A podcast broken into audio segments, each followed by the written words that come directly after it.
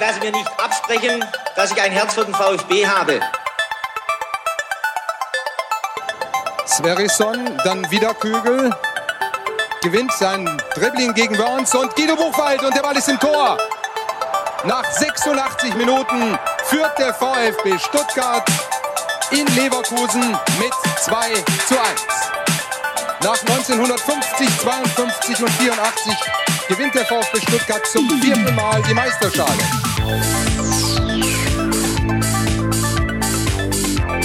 Jetzt müsste der Ball endlich noch einmal hereinkommen. Jetzt kommt er weit nach hinten auf Hitzelsberger!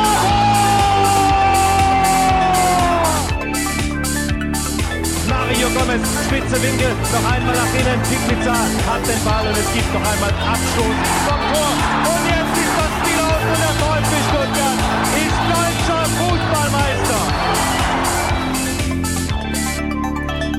Live aus dem VfB-Fanprojekt in Stuttgart.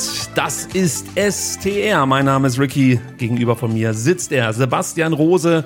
Und Sebastian, wir transpirieren ordentlich. Genau, der VfB transferiert, wir transpirieren. Du hast den Ventilator nicht mitgebracht, aber ich finde, es geht hier im Fanprojekt sogar. Also es ist angenehmer als draußen, muss man sagen. Du hast ja auch kein Sturzbier hinter dir. Ich habe mir ähm, zur Sendungsvorbereitung einfach nochmal ein Bier reingeschüttet, in Rekordzeit, muss ich sagen. Und das möchte auch direkt raus. Also das ist, ist ein Problem für das Bier und auch für mich, muss ich an der Stelle zugeben. Ja, ich habe mich ja entschieden, äh, nicht mit der Bahn anzureisen, sondern mit dem Fahrrad und kam dann halt auch äh, dementsprechend ähm, angeschwitzt hier an und habe dann noch in Radklamotten hier noch das äh, Zeug aufgebaut und habe mich da ein bisschen frisch gemacht und ich muss sagen, ich fühle mich jetzt eigentlich ganz relaxed.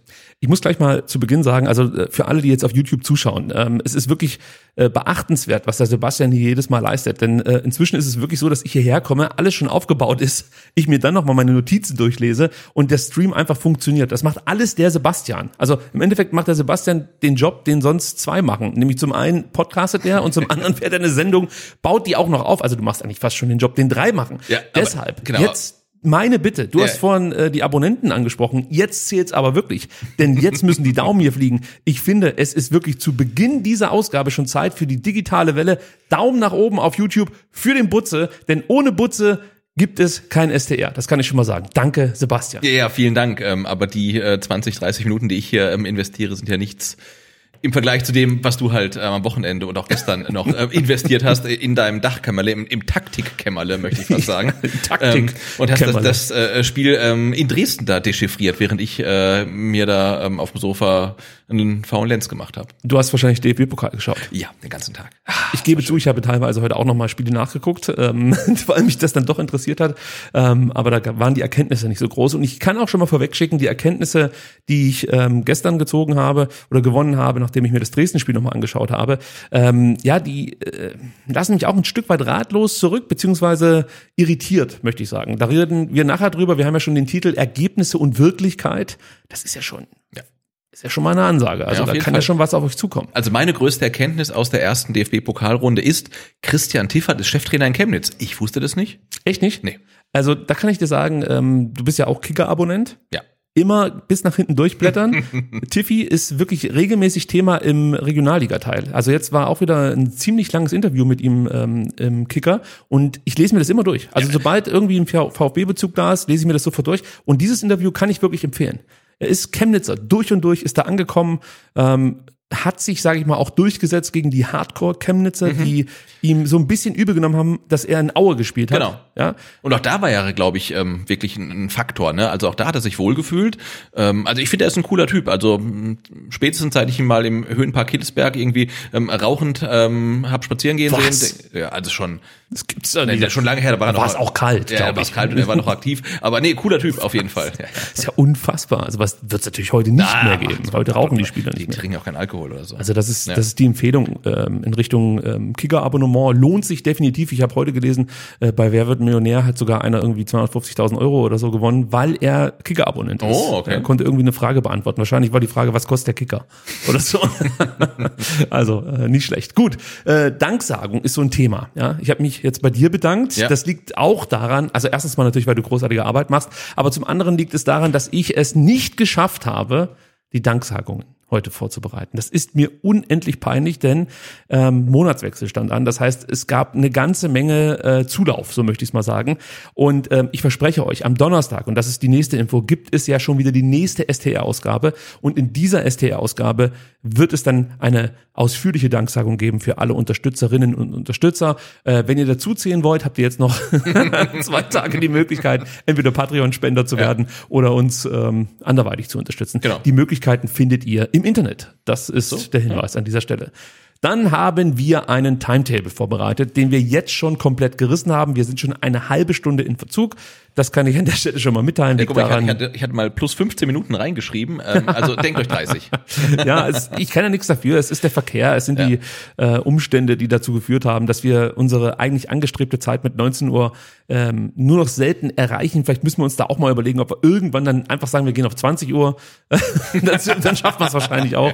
Aber noch sind wir Optimisten und äh, gehen davon aus, dass wir irgendwann auch wieder 19 Uhr äh, pünktlich ähm, mit dem Stream beginnen. Ähm, aber jetzt wollte ich euch ja verraten, über was es heute gehen soll. Also gegen, ja, ich sag jetzt mal optimistisch 19.50 Uhr sprechen wir über das Pokalspiel des VfB Stuttgart in Dresden. Da gibt es eine Menge zu besprechen. Ähm, wie gesagt, ein paar Erkenntnisse, die mich ähm, verängstigen und andere machen mir Mut. Also das wird äh, ein ausführliches, äh, ein ausführliches ähm, Review geben zu diesem Spiel. Dann gegen 20.50 Uhr gibt es das Transfer-Update. Auch da ist einiges passiert, muss man sagen. Also da werden wir auch ganze, eine ganze Menge zu besprechen haben. Und ich lehne mich jetzt mal weit aus dem Fenster und sage, wir schaffen es auf 21.30 Uhr, dass wir über das Interview ähm, von Pellegrino Materazzo sprechen können, das neulich in irgendeiner Zeitung stand. Äh, der Name der Zeitung ist mir gerade empfallen. Dann geht es ähm, um Atakan Karasor, so vielleicht so gegen 22 Uhr. Er ist zurück in Stuttgart, hat erste Tests absolviert, trainiert seit heute mit wenn wir so ein bisschen unter die Lupe nehmen. Ähm, und hinten raus haben wir dann noch drei schöne Themen. Zum einen gab es ähm, vergangenen Dienstag endlich mal wieder einen dunkelroten Tisch mit interessanten Neuigkeiten und Erkenntnissen. Mhm. So ein paar können wir mit euch teilen. Und dann gibt's noch was zu feiern. Zum einen gibt's endlich mal wieder das Tor des Monats für einen VfB-Spieler. Und zum anderen ist E-Sports zurück beim VfB. Yes. Da freue ich mich besonders drauf. Und das ist jetzt kein Spruch, ja. denn ich glaube, da ist Potenzial vorhanden. Das ist unser Rauschmeißer-Thema. Und wer sich fragt, ja, wo sind denn die Jugendmannschaften und die Frauen? Das wissen natürlich die langjährigen Hörerinnen und Hörer. Ich gender absichtlich, damit ich gleich mal so einen Kommentar hier bekomme. ähm, also äh, für die, die sich ähm, wundern, wo dieses Segment hingerutscht ist, das gibt es immer donnerstags mhm. und da werden wir natürlich dann auch über Heiko Gerber sprechen. Ja, der neue Cheftrainer der VfB-Frauen. So ist es, ja. Voll gut. Part-Time U21 Co-Trainer ist er ja. jetzt immer noch, aber ah, okay. ja, das macht er so nebenbei. Mhm. Oh, also der kann, der kann. Ja, müssen wir mal gucken, wie er es dann auch kann. Ähm, aber Hauptjob ist jetzt die Frauen in die Regionalliga zurückbringen. Ja, und ich glaube, ich habe jetzt geguckt, da geht's Anfang September erst los. Ne? Also sie haben noch ein bisschen Zeit. Sie testen ja schon. Sie testen, fleißig, testen ja. fleißig und sind auch noch ungeschlagen äh, in den Testspielen. Ähm, also ich bin gespannt. Aber es gibt noch ein bisschen Zeit, ähm, um sich da einzugrooven und dann geht's Anfang September so richtig los und dann zählt's. Gut, Sebastian. Ich würde sagen, wir haben wirklich keinen Grund, noch länger Zeit zu vertrödeln. Wir können es nicht weiter aufschieben. Lass nee. uns über Dresden reden. Lass uns über Dresden reden. Und ich möchte mal so anfangen. Es war ja wirklich jedem klar, im Pokal gegen Dresden, das ist ein Stück weit ein undankbares Los. Als Bundesligist kannst du eigentlich nur verlieren. Das war, wie gesagt, jedem klar. Deshalb gilt natürlich bei allem, was wir jetzt besprechen, bitte im Hinterkopf behalten, ja. Hauptsache eine Runde weiter, Hauptsache einfach diese 420.000 Euro äh, eingezogen sozusagen, die man ja bekommt für die zweite Runde, deutlich mehr als noch ähm, im letzten Jahr. Das ist äh, echt eine Menge Kohle, ne? Also ja. jetzt für einen Bundesligisten ist es auch schon viel Geld für einen VfB. Ähm, aber wenn du jetzt siehst zum Beispiel die Stuttgarter Kickers als äh, fünf, viert, fünftligist, ja, ja, fünftligist. Äh, die kriegen eine halbe Million. Also das Moment, halt die müssen noch einen Teil abgeben. Das ist ja vereinbart mit dem äh, Württembergischen Fußballverband, dass man, glaube 50.000 Euro abgibt und das wird dann nochmal geteilt äh, unter den äh, ja, letzten, ah, unter den okay. Halbfinalisten des ja. WFV-Pokals. Ich glaube, nee, ich sage jetzt nicht, was die anderen kriegen, aber äh, weil ich habe mir es nicht gemerkt, aber so ist praktisch die Regelung. Das genau, aber jetzt, aber jetzt für die Kickers oder auch für einen Verein wie, wie ein Drittliga-Aufsteiger wie Elversberg ist es einfach verdammt viel Kohle halt, ne, die die jetzt bekommen ja. durch durch einen Sieg halt und äh, das den Mannschaften auch wirklich sehr zu gönnen. Und auch für den VfB ist es nicht wenig Geld, also. Ja, und für Dresden wäre es auch nicht so schlecht ja. gewesen. Die haben ja diese 300.000 Euro äh, vom DFB aufgebrummt bekommen. Das verrechnen können, ja. Da hätte man dann gleich genau äh, so einen Teil der Schulden abtragen können sozusagen, beziehungsweise die kompletten Schulden wahrscheinlich tilgen. Ja, also ähm, auf was wollte ich hinaus? Wie gesagt, das ist so grundsätzlich natürlich das Wichtigste, dass der VfB einfach eine Runde weitergekommen ist. Und dass man natürlich jetzt die Leistung vielleicht auch nicht zu hoch hängen darf. Trotzdem muss man, glaube ich, darüber sprechen. Ähm, und ähm, ja, und kann vielleicht nicht nur einfach sagen, okay, nächste Runde Mund abputzen, jetzt auf Leipzig konzentrieren und, und das Thema ist beendet. Bevor ich erklären möchte, weshalb Dresden vielleicht, ja, der richtige Weckruf zum richtigen Zeitpunkt war, äh, frage ich dich erstmal. Ja, also wie hat dir denn der VfB gegen Dynamo gefallen? Ähm, also wir hatten ja im Fanradio am Freitag, glaube ich, eher einen positiven Eindruck vom VfB. Ähm, bei dir scheint er verflogen zu sein. Bei mir, nee, hat sich der so ein bisschen verfestigt, zumindestens was die erste Halbzeit angeht, weil wir haben schon oft erlebt, dass der VfB gegen niederklassige Gegner in der, in der ersten Pokalrunde nicht mit der nötigen Seriosität zur Werke geht. Und ich finde, man hat von Anfang an gemerkt, ähm, ja, da ist ein Gegner, den müssen wir ernst nehmen, müssen konzentriert spielen. Das hat der VfB gemacht. Ähm, sie haben wenig zugelassen. Natürlich hat nicht alles funktioniert ähm, aber grundsätzlich ähm, bin ich damit, wie der VfB gegen Dynamo Dresden, gegen den Drittligisten in der ersten Pokalrunde gespielt hat, total einverstanden. Vor allen Dingen auch dann, wenn man halt sich das weitere Pokalwochenende anguckt und sieht, ähm, dass Köln rausfliegt, dass Leverkusen rausfliegt, dass Hertha rausfliegt. Also ähm, der VfB hat sich keine Blöße gegeben ähm, und ist jetzt auch nicht mit Glück weitergekommen, sondern ich finde, sie haben halt 45 bis vielleicht sogar 60 Minuten wirklich ordentlich und konzentriert gespielt. Äh, danach wurde es dann wirklich dünn, hat auch der Trainer dann ja gesagt, hören wir später. Also er war auch wirklich. Hören wir leider nicht, denn auch das habe ich nicht okay, geschafft. Hör, ähm, hören wir nicht. Also er sprach, glaube ich, von einer nicht äh, äh, nee, äh, Minderleistung. Also der war echt angekäst, was die letzten 30 Minuten angeht. Und ähm, das sehe ich auch so, aber grundsätzlich ähm, bin ich nicht unzufrieden. Also mir ähm, sind die 30 Minuten zu wenig, die du bemängelst. Ich habe da noch ein bisschen mehr zu bemängeln, komme ich wie gesagt noch dazu. Und ich sag auch gleich schon mal was. Und ähm, wie gesagt, ich, ich möchte jetzt, ich, ich möchte jetzt auch nicht irgendwie absichtlich mega kritisch sein, aber trotzdem bin ich der Meinung, wir haben am Freitag das schlechteste VfB-Spiel seit dem Wolfsburg-Spiel gesehen. Anschließend nur noch für die Erinnerung, ja, ähm, Wolfsburg, danach kamen die Bayern, beziehungsweise wir sind nach München gefahren, dann kam das Köln-Spiel und dann die Vorbereitung. Also es sind jetzt auch nicht so viele Spiele dazwischen, aber ich meine, für mich war das wirklich der schlechteste Auftritt. Das heißt trotzdem nicht, und ich, ich möchte es einfach so ein bisschen klarrütteln, damit die Leute verstehen, dass ich jetzt hier nicht absichtlich alles negativ sehe. Ja, das heißt jetzt nicht, dass alles scheiße war, aber ich bin der Meinung, ähm, dass der VfB ja in erster Linie davon profitierte, äh, dass sie gegen einen limitierten Gegner gespielt haben. Also das ist das, was, was mir so hängen geblieben ist. Ja, es ist ein Gegner gewesen, der komplett unfähig ist, Torgefahr zu entwickeln. Ein Gegner, der Fehler nicht bestraft. Das war ein Gegner, der dich im Spielaufbau zum Beispiel viel zu zaghaft attackiert. Ja, kaum Passfenster schließt. Da hast du immer wieder Möglichkeiten gehabt, Bälle durchzustrecken, äh, durchzustecken. Selbst äh, wirklich die Innenverteidiger konnten reihenweise zumindest den Steckpass versuchen.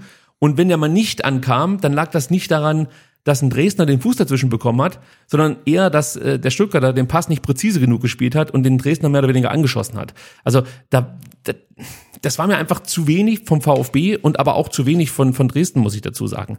Du hast äh, bis auf Konate bei Dresden eigentlich im Umschaltmoment äh, überhaupt kein Tempo gehabt. Also klar, mit einem Scheffler vorne ist es schwer, Tempo zu erzeugen, aber ich fand auch Bukowski nicht so auffällig wie noch gegen 60. Also von ihm ging auch nicht so viel Gefahr aus. Und da muss ich auch sagen, Dresden wirkte auf mich ein Stück weit mutlos.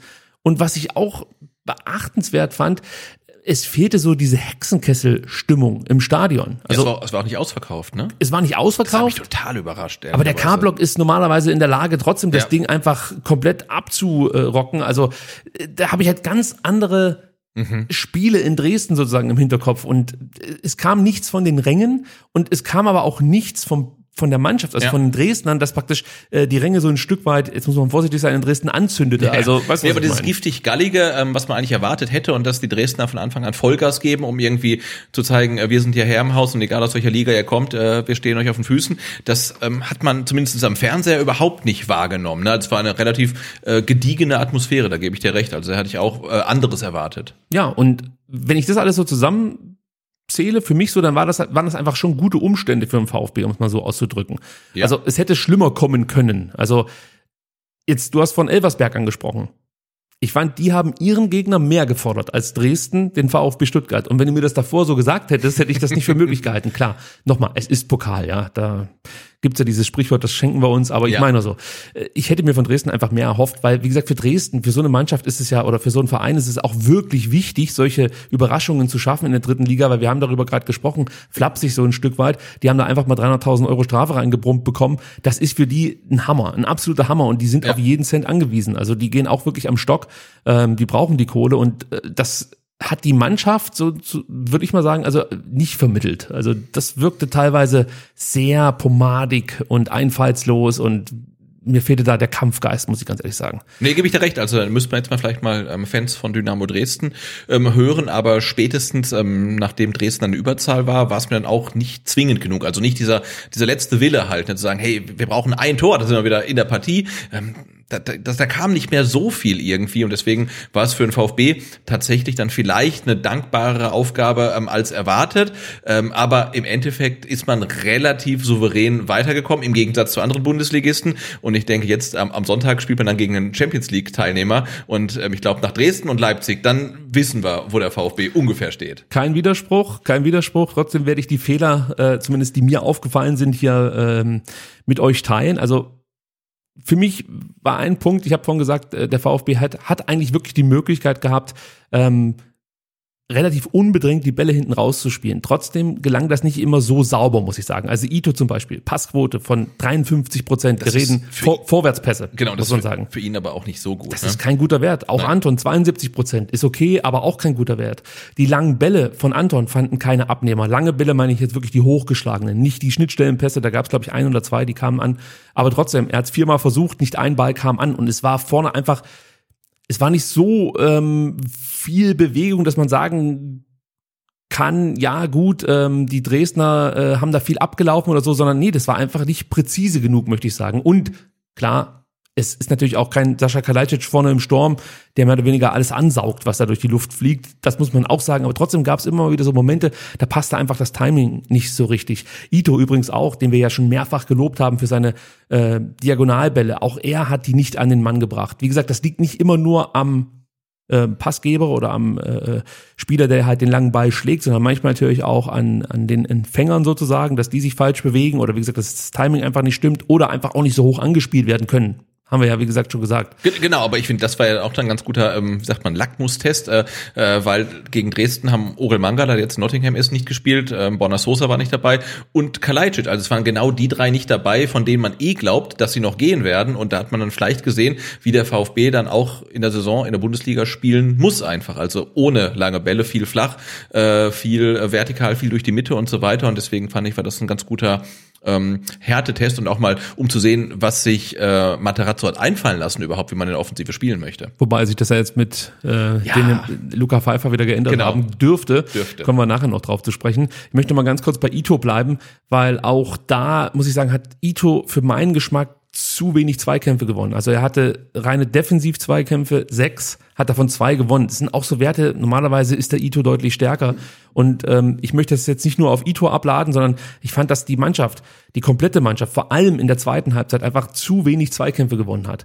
Ja, also ich bin niemand, das habe ich auch schon mehrfach gesagt, der jetzt ständig irgendwie die Zweikampfquoten vergleicht und sagt, ah, das ist jetzt gut oder das ist schlecht. Und es kommt immer darauf an, wo gewinnt der Gegner die Zweikämpfe. Ja, also wenn äh, Dresden die ganzen Zweikämpfe in komplett ungefährlichen Situationen ähm, gewinnt und der VfB anschließend irgendwie äh, ja, gutes Gegenpressing zeigt, den Ball wieder erobert und dann Konter äh, setzt und am besten das Tor trifft, dann ist mir das scheißegal, was da davor passiert ist. Also dann kann das auch mal ein Mittel sein, sozusagen, um dem, um, also du kannst auch mal einen Zweikampf verlieren und dann trotzdem anschließend einen erfolgreichen Angriff fahren. Also weißt du, auf was ich hinaus Ja. will.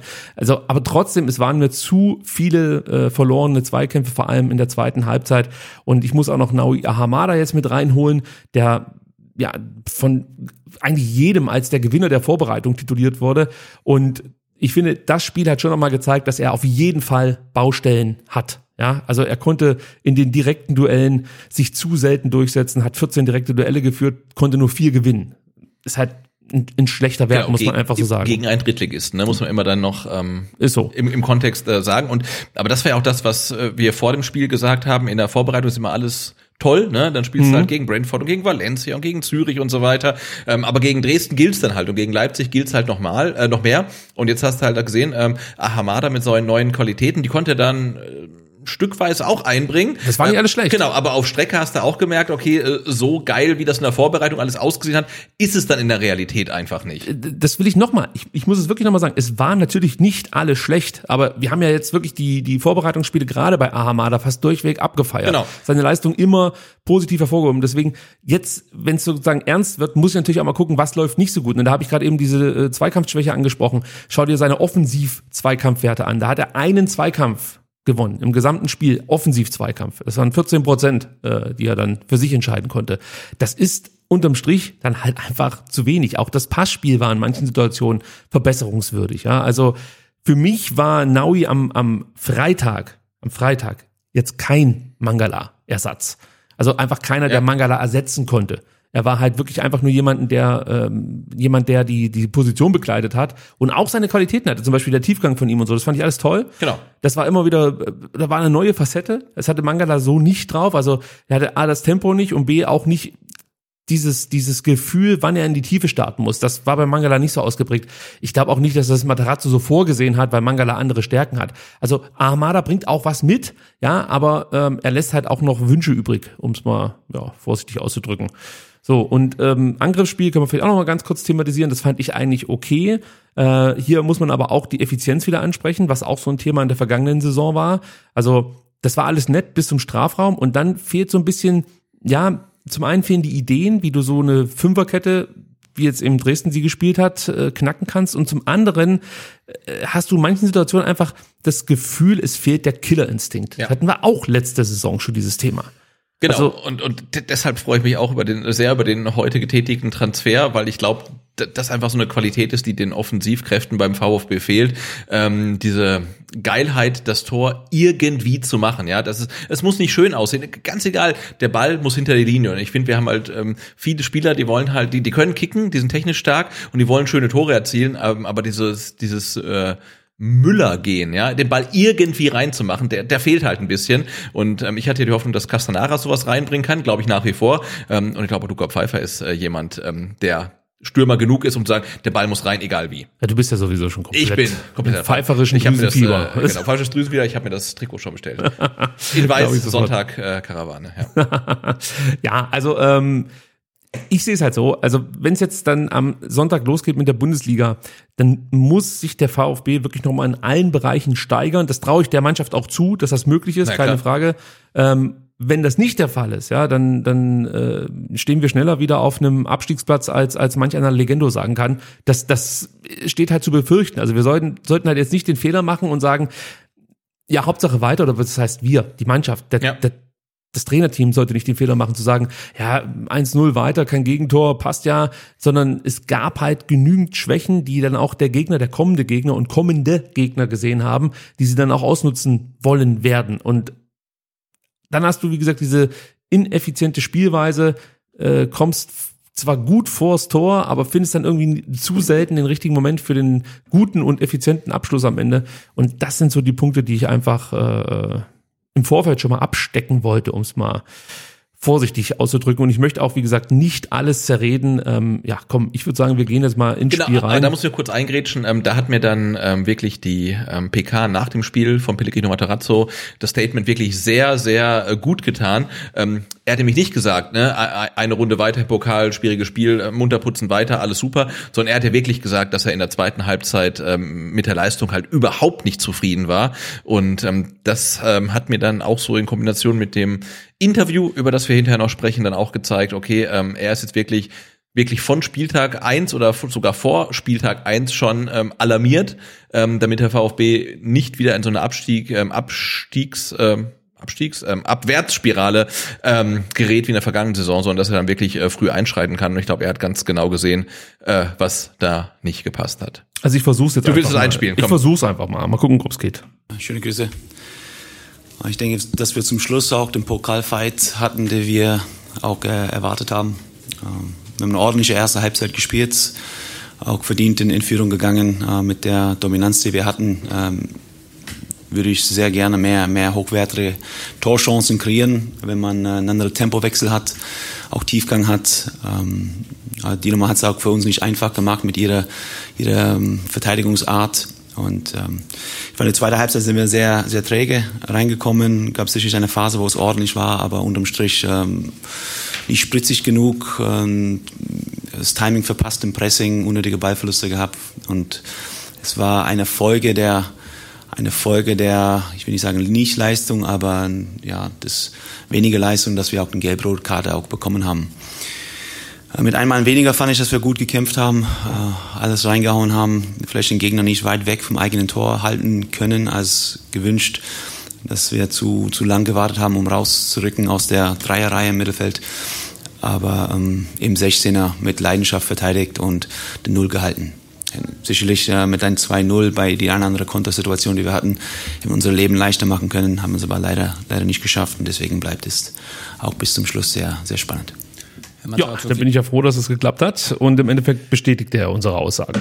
Ja, und ich glaube, wir werden in der kommenden Saison von Pellegrino Materazzo auch mehr Real Talk bekommen, ne? Also, Gerne. Ähm, weil er sagt auch nicht, ähm, es wurde hinterher spannend, weil wir eine rote Karte bekommen haben, gelb-rote Karte, die um, nicht ähm, angemessen war, sondern er sagt, nee, wir waren schlecht und deswegen haben wir die Karte bekommen und dann wurde es halt noch spannender. Ähm, also ich, ich glaube, ähm, wir werden von ihm wirklich Real Talk bekommen und die Mannschaft auch. Also ja, ist auch nötig. Und das ist nötig und es ist wichtig und das ist ja auch äh, was, was er nach der Saison gesagt hat in der Analyse. Und ich fände es schön, wenn das auch wirklich von Spieltag eins ähm, dann auch so durchgesetzt wird. Und ich glaube, das wird er machen.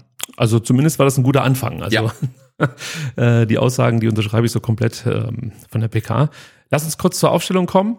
Ähm, vielleicht kannst du die ganz kurz mal einblenden, dann ähm, sehen die Zuhörer und Zuschauer auch, äh, von was ich gerade spreche. Also der VfB startete mit einer 4-4-2 ähnlichen Formation, würde ich sagen. Also so wie ihr es jetzt seht, äh, unterschreibe ich nicht ganz, aber der Reihe nach, äh, Bredlo, Copperkeeper, den haben wir letzte Woche vergessen, der stand im Tor. Ja. Aber gut. Und ähm, fehlerlos, ne, muss man auch sagen. Ähm, und hatte ein paar gute Spieleröffnungen. Ja, mir fällt jetzt eine ein, die besonders gut war. Sonst das, das reicht. Ach so, okay. Vielleicht waren es auch mehr, aber ähm, eine, klar, da reden wir nachher auch drüber, die war ja herausragend. Dann hatten wir Mark Wagnermann, Mafropanos, Anton und Ito. Die bildeten dann so eine asymmetrische Viererkette, die wir natürlich noch aus der vergangenen Saison kennen. Ähm, situativ schiebt in dem Fall aber dann der rechte Verteidiger, nämlich Wagnermann, mit nach vorne und versucht dann mit flachen Flanken in dem Fall die Offensivkräfte ähm, des VfB zu bedienen. Und äh, zu Wagnermann möchte ich vielleicht auch noch ganz kurz ergänzen, dass ähm, er in der, in der ersten Halbzeit vor allem dann immer mal wieder die Tiefe gesucht hat. Das hat mir gut gefallen.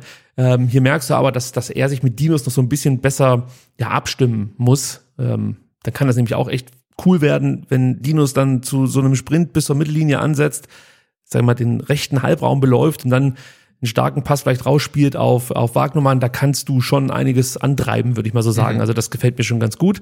Dann hast du Endo, der ja der Spielmacher auf der Sechs ist, muss man sagen.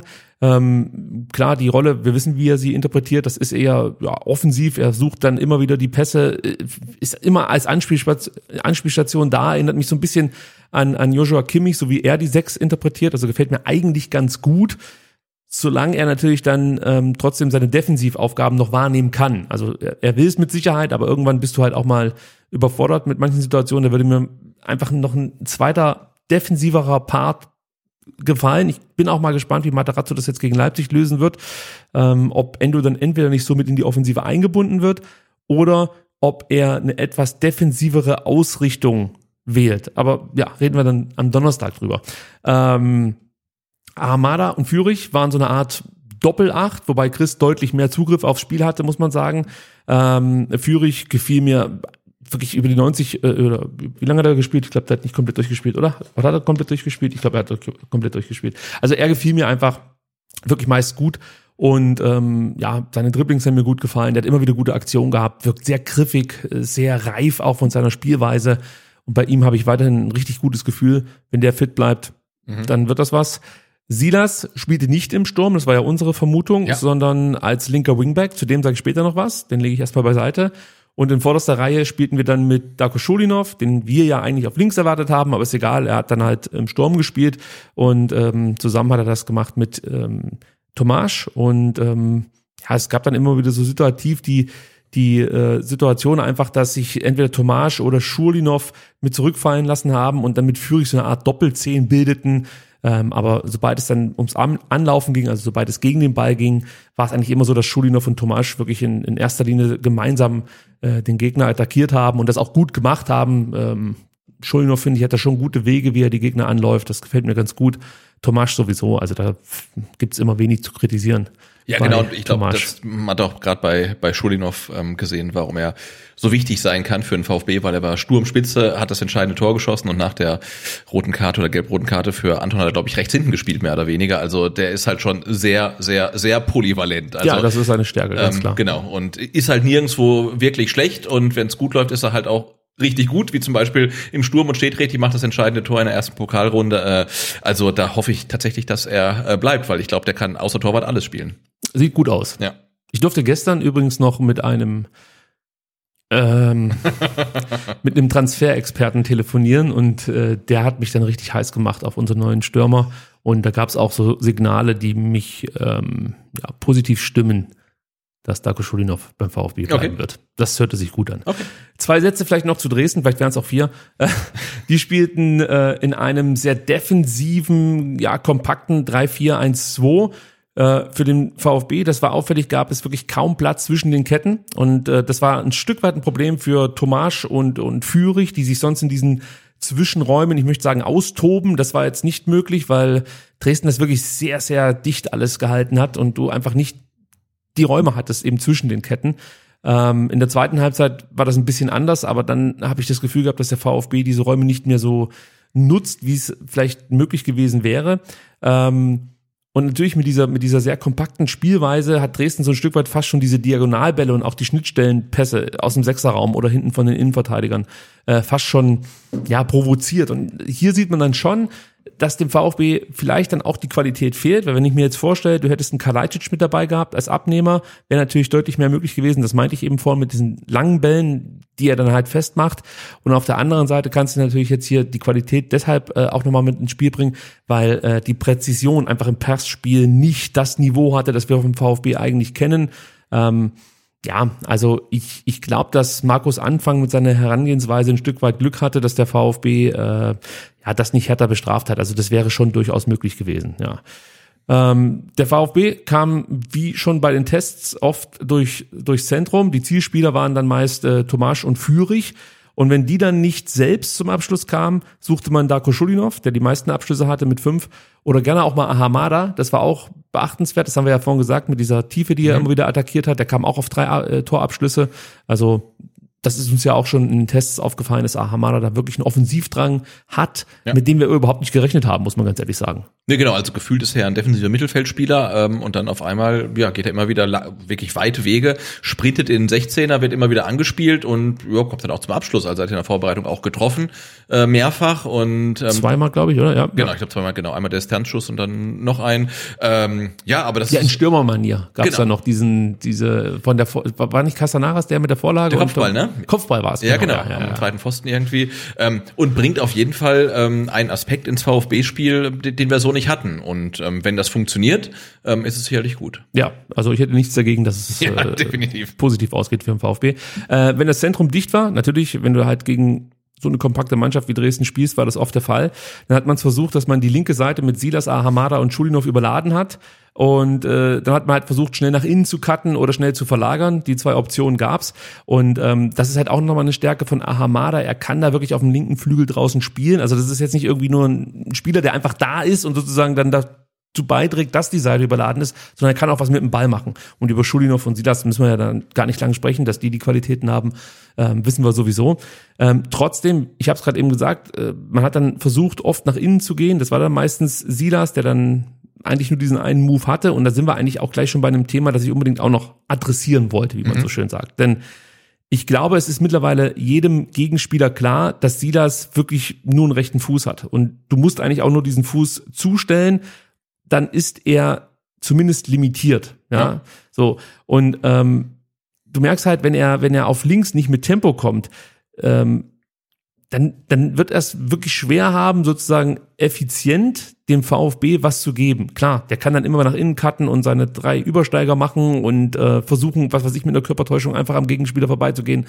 Aber darauf stellen die sich halt gut ein. Die stellen dann seinen rechten Fuß zu, beziehungsweise attackieren ihn dann halt rechtzeitig, versuchen das schon in der Entstehung zu unterbinden und dann, ja, ist das halt das klingt jetzt fies, glaube ich, oder wenn ich sage ein One-Trick-Pony, äh, so ein Stück weit, wenn er von links kommt, muss ich sagen. Ich, ich meine, Arjen Robben war auch ein One-Trick-Pony, ja. Und man konnte es trotzdem nicht verteidigen. Der kam von rechts, zog nach innen, hat abgeschlossen. Ähm, ähm, Schürle hat lange Zeit das Gleiche gemacht von der anderen Seite. Also das kann halt schon funktionieren. Ähm, jetzt hat sie das, glaube ich, nicht einen überragenden Distanzschuss und ähm, kann die Dinger immer aus 18 oder 20 Metern in den Winkel speisen. Ähm, insofern bin ich mir auch noch nicht so sicher, ob ich das so geil finde, wenn er da links spielt. Andererseits, wir haben es in der äh, vorvergangenen Saison gesehen, wie er in die Position als rechter äh, Wingback ähm, reingewachsen ist. Äh, Traue ich ihm auch zu, ähm, auf die linke Seite in diese Position reinzuwachsen. Aber Ja. aktuell ähm, gibt's da sicherlich noch Optimierungsbedarf. Ja, ich glaube, er muss halt einfach vari variantenreicher werden. Also ich habe es gerade eben gesagt, er zieht dann halt nach innen und ich finde es, es wäre auch mal eine Möglichkeit, versuchen, ähm, also er könnte es auch mal versuchen, außen vorbeizugehen. Weißt du, einfach außen rum zu gehen. Ja, mit Tempo und dann Ja. äh, auch wieder auf dem rechten Fuß, ähm, wenn er dann wieder ein Stück weit von der ähm, Auslinie weggeht, klar, ja. Und du kannst es ja auch mal mit links versuchen. Genau, also wenn wir sagen, er hat nur einen rechten Fuß, ich glaube, ein Bundesliga-Profi hat immer noch, ist sein schwacher Fuß wahrscheinlich besser als unser starker Fuß, also er wird auch mit links einen Ball in die Mitte bekommen. Und, selbst wenn der nicht präzise ist oder was weiß ich, so eine Bananenflanke äh, wird, die ins Ausgeht, egal. Äh, Hauptsache mal was anderes Ja. machen, dass der Gegenspieler mal nachdenken muss. Und im Worst Case packst du halt wieder den Rabona aus. Ist mir auch egal. Wird wahrscheinlich Materazzo aufs Spielfeld rennen, aber äh, immer diesen selben Move zu bringen, Ja. ähm, das wird, glaube ich, nicht gut gehen. Also ähm, ja, äh, ja, und, und was, was man bei Silas halt auch ansprechen muss, in manchen Situationen fehlt einfach so ein Stück weit die Ernsthaftigkeit. Also du siehst dann, bevor er jetzt den Pass zurückspielt auf Ito, ja, da versucht es halt lieber noch mit dem Kunststück. Und ich sag gleich dazu, klar, das ist Silas. Also das ist einfach seine Spielweise. Ja, und das macht ihn auch ein Stück weit aus. Aber ich finde, er muss solche Aktionen gezielter einsetzen, ähm, ja, damit das dann, ja, damit es dann nicht irgendwann so ist, dass du von zehn Versuchen vielleicht einen irgendwie so, also ins Ziel bringst, damit meine ich an den Gegenspieler vorbeikommst und neunmal läufst du dich fest oder beziehungsweise verlierst den Ball, was ja immer wieder dazu führt, dass der VfB dann erstmal wieder den Ball erobern muss. Also ich, ich möchte da nicht zu viel kritisieren, ich möchte nicht zu kritisch sein, ich möchte einfach nur anmerken, was mir aufgefallen ist. Ich möchte nicht jetzt, dass Silas praktisch so ein ähm, äh, gewöhnlicher Linksaußen wird, sondern Silas soll Silas bleiben. Also das ist mir schon wichtig, dass er diese Ja. Ja, wie soll man sagen, diese Spielchen da halt immer wieder macht, aber trotzdem ist es ja ein Leistungssport und du bist ja nicht bei den Harlem Globetrotters, ja, sondern du musst halt einfach versuchen, dann auch äh, diese, diese, diese Qualität, die er hat, ähm, ich sag's nochmal, effizienter einsetzen. So. Und ähm, was auch auffällig ist, dass er halt immer noch Probleme hat in der Defensive, vor allem auf der linken Seite. Ich fand, rechts hat das eigentlich ganz gut gemacht, als er da gespielt hat. Jetzt finde ich aber auf der linken Seite fällt mir das immer wieder auf, dass er eigentlich noch ordentlich anläuft, aber es fehlt, fehlt dann so ein Stück weit die Rundumsicht. Also du siehst dann, er läuft seinen offensichtlichen Gegenspieler an, dann verliert er den Zweikampf und merkt nicht, dass in seinem Rücken ähm, eine Anspiel Anspielstation sich aufgetan hat, die Ito vielleicht nicht abdecken kann, weil der das Zentrum zumachen muss. Da muss er sich dann anders positionieren. Also da, da braucht er einfach so dieses Gefühl für den, für die Situation, für die Gefahr, sage ich mal so ein Stück weit. Hier glaube ich aber, dass das mit zunehmender Spielpraxis besser werden wird. Also nochmal, das ist jetzt nicht der Aufruf, dass sie das äh, sich komplett umstellen muss in seiner Spielweise. Es sind einfach nur die Dinge, die mir aufgefallen sind, als ich mir dieses Spiel angeguckt habe. Genau, und verbunden ist natürlich damit auch die Frage, ähm, ob er äh, im Zentrum im Sturm eventuell besser aufgehoben sein könnte. Also Ich würde sagen, auf rechts wäre er ideal. Natürlich, gesetzt. Da hast du halt Wagnermann. ja, Jetzt müsstest, ja, kannst du dir überlegen, ob du es vorne anders äh, aufteilst. Ja, klar, ging er auch. Zentrum, ja, im Zentrum kann ich mir Silas schon auch vorstellen. Vielleicht gegen eine Mannschaft wie Leipzig. Genau. Ja, müssen wir mal gucken. Ob das jetzt Dresden so angeboten hätte, weil die ja doch relativ tief standen, weiß ich nicht. Ähm, aber man hätte ja aber auch variieren können. Schulinov mal auf dem Flügel raus, Silas in die Mitte. Das fand er jetzt auch nicht genau, das ist doch schon re relativ statisch, ähm, wie der VfB da im Angriff gespielt hat. Das Ja. stimmt. Es gab noch eine weitere Methode, wie man sich versucht hat, äh, dem Tor anzunähern. Das haben wir jetzt schon mehrfach gesagt. Das waren die Diagonalbälle von den Innenverteidigern und dann nochmal äh, Tomasz, Schulinov und Silas, die lauerten dann halt gerne mal auf diese tief gespielten Bälle. Ähm, aber das habe ich vorhin schon gesagt, da, da stimmt einfach das Timing noch nicht hundertprozentig. Ähm, ja, das, deshalb kamen dann auch viele Zuspiele nicht an. Also das kannst du noch verbessern. Das wird sich auch noch verbessern. Und äh, einen haben wir bislang noch vergessen. Josh Wagnermann, den haben wir vorhin mal ganz kurz angerissen, aber ich möchte ihn noch ganz kurz thematisieren. Denn natürlich gab es auch ähm, die Option, ihn mit einzubinden. Seine Aufgabe war es dann, äh, den Ball möglichst flach ins Zentrum zu bringen. Ähm, und ja, manchmal hat er sich halt auch dafür entschieden, nach innen zu ziehen. Hat mir dann auch gut gefallen, hat dann schöne Pässe gespielt. Also auch Josh Wagnermann, finde ich, hat ein gutes Pflichtspiel, äh, Pflichtspieldebüt für den VfB abgegeben.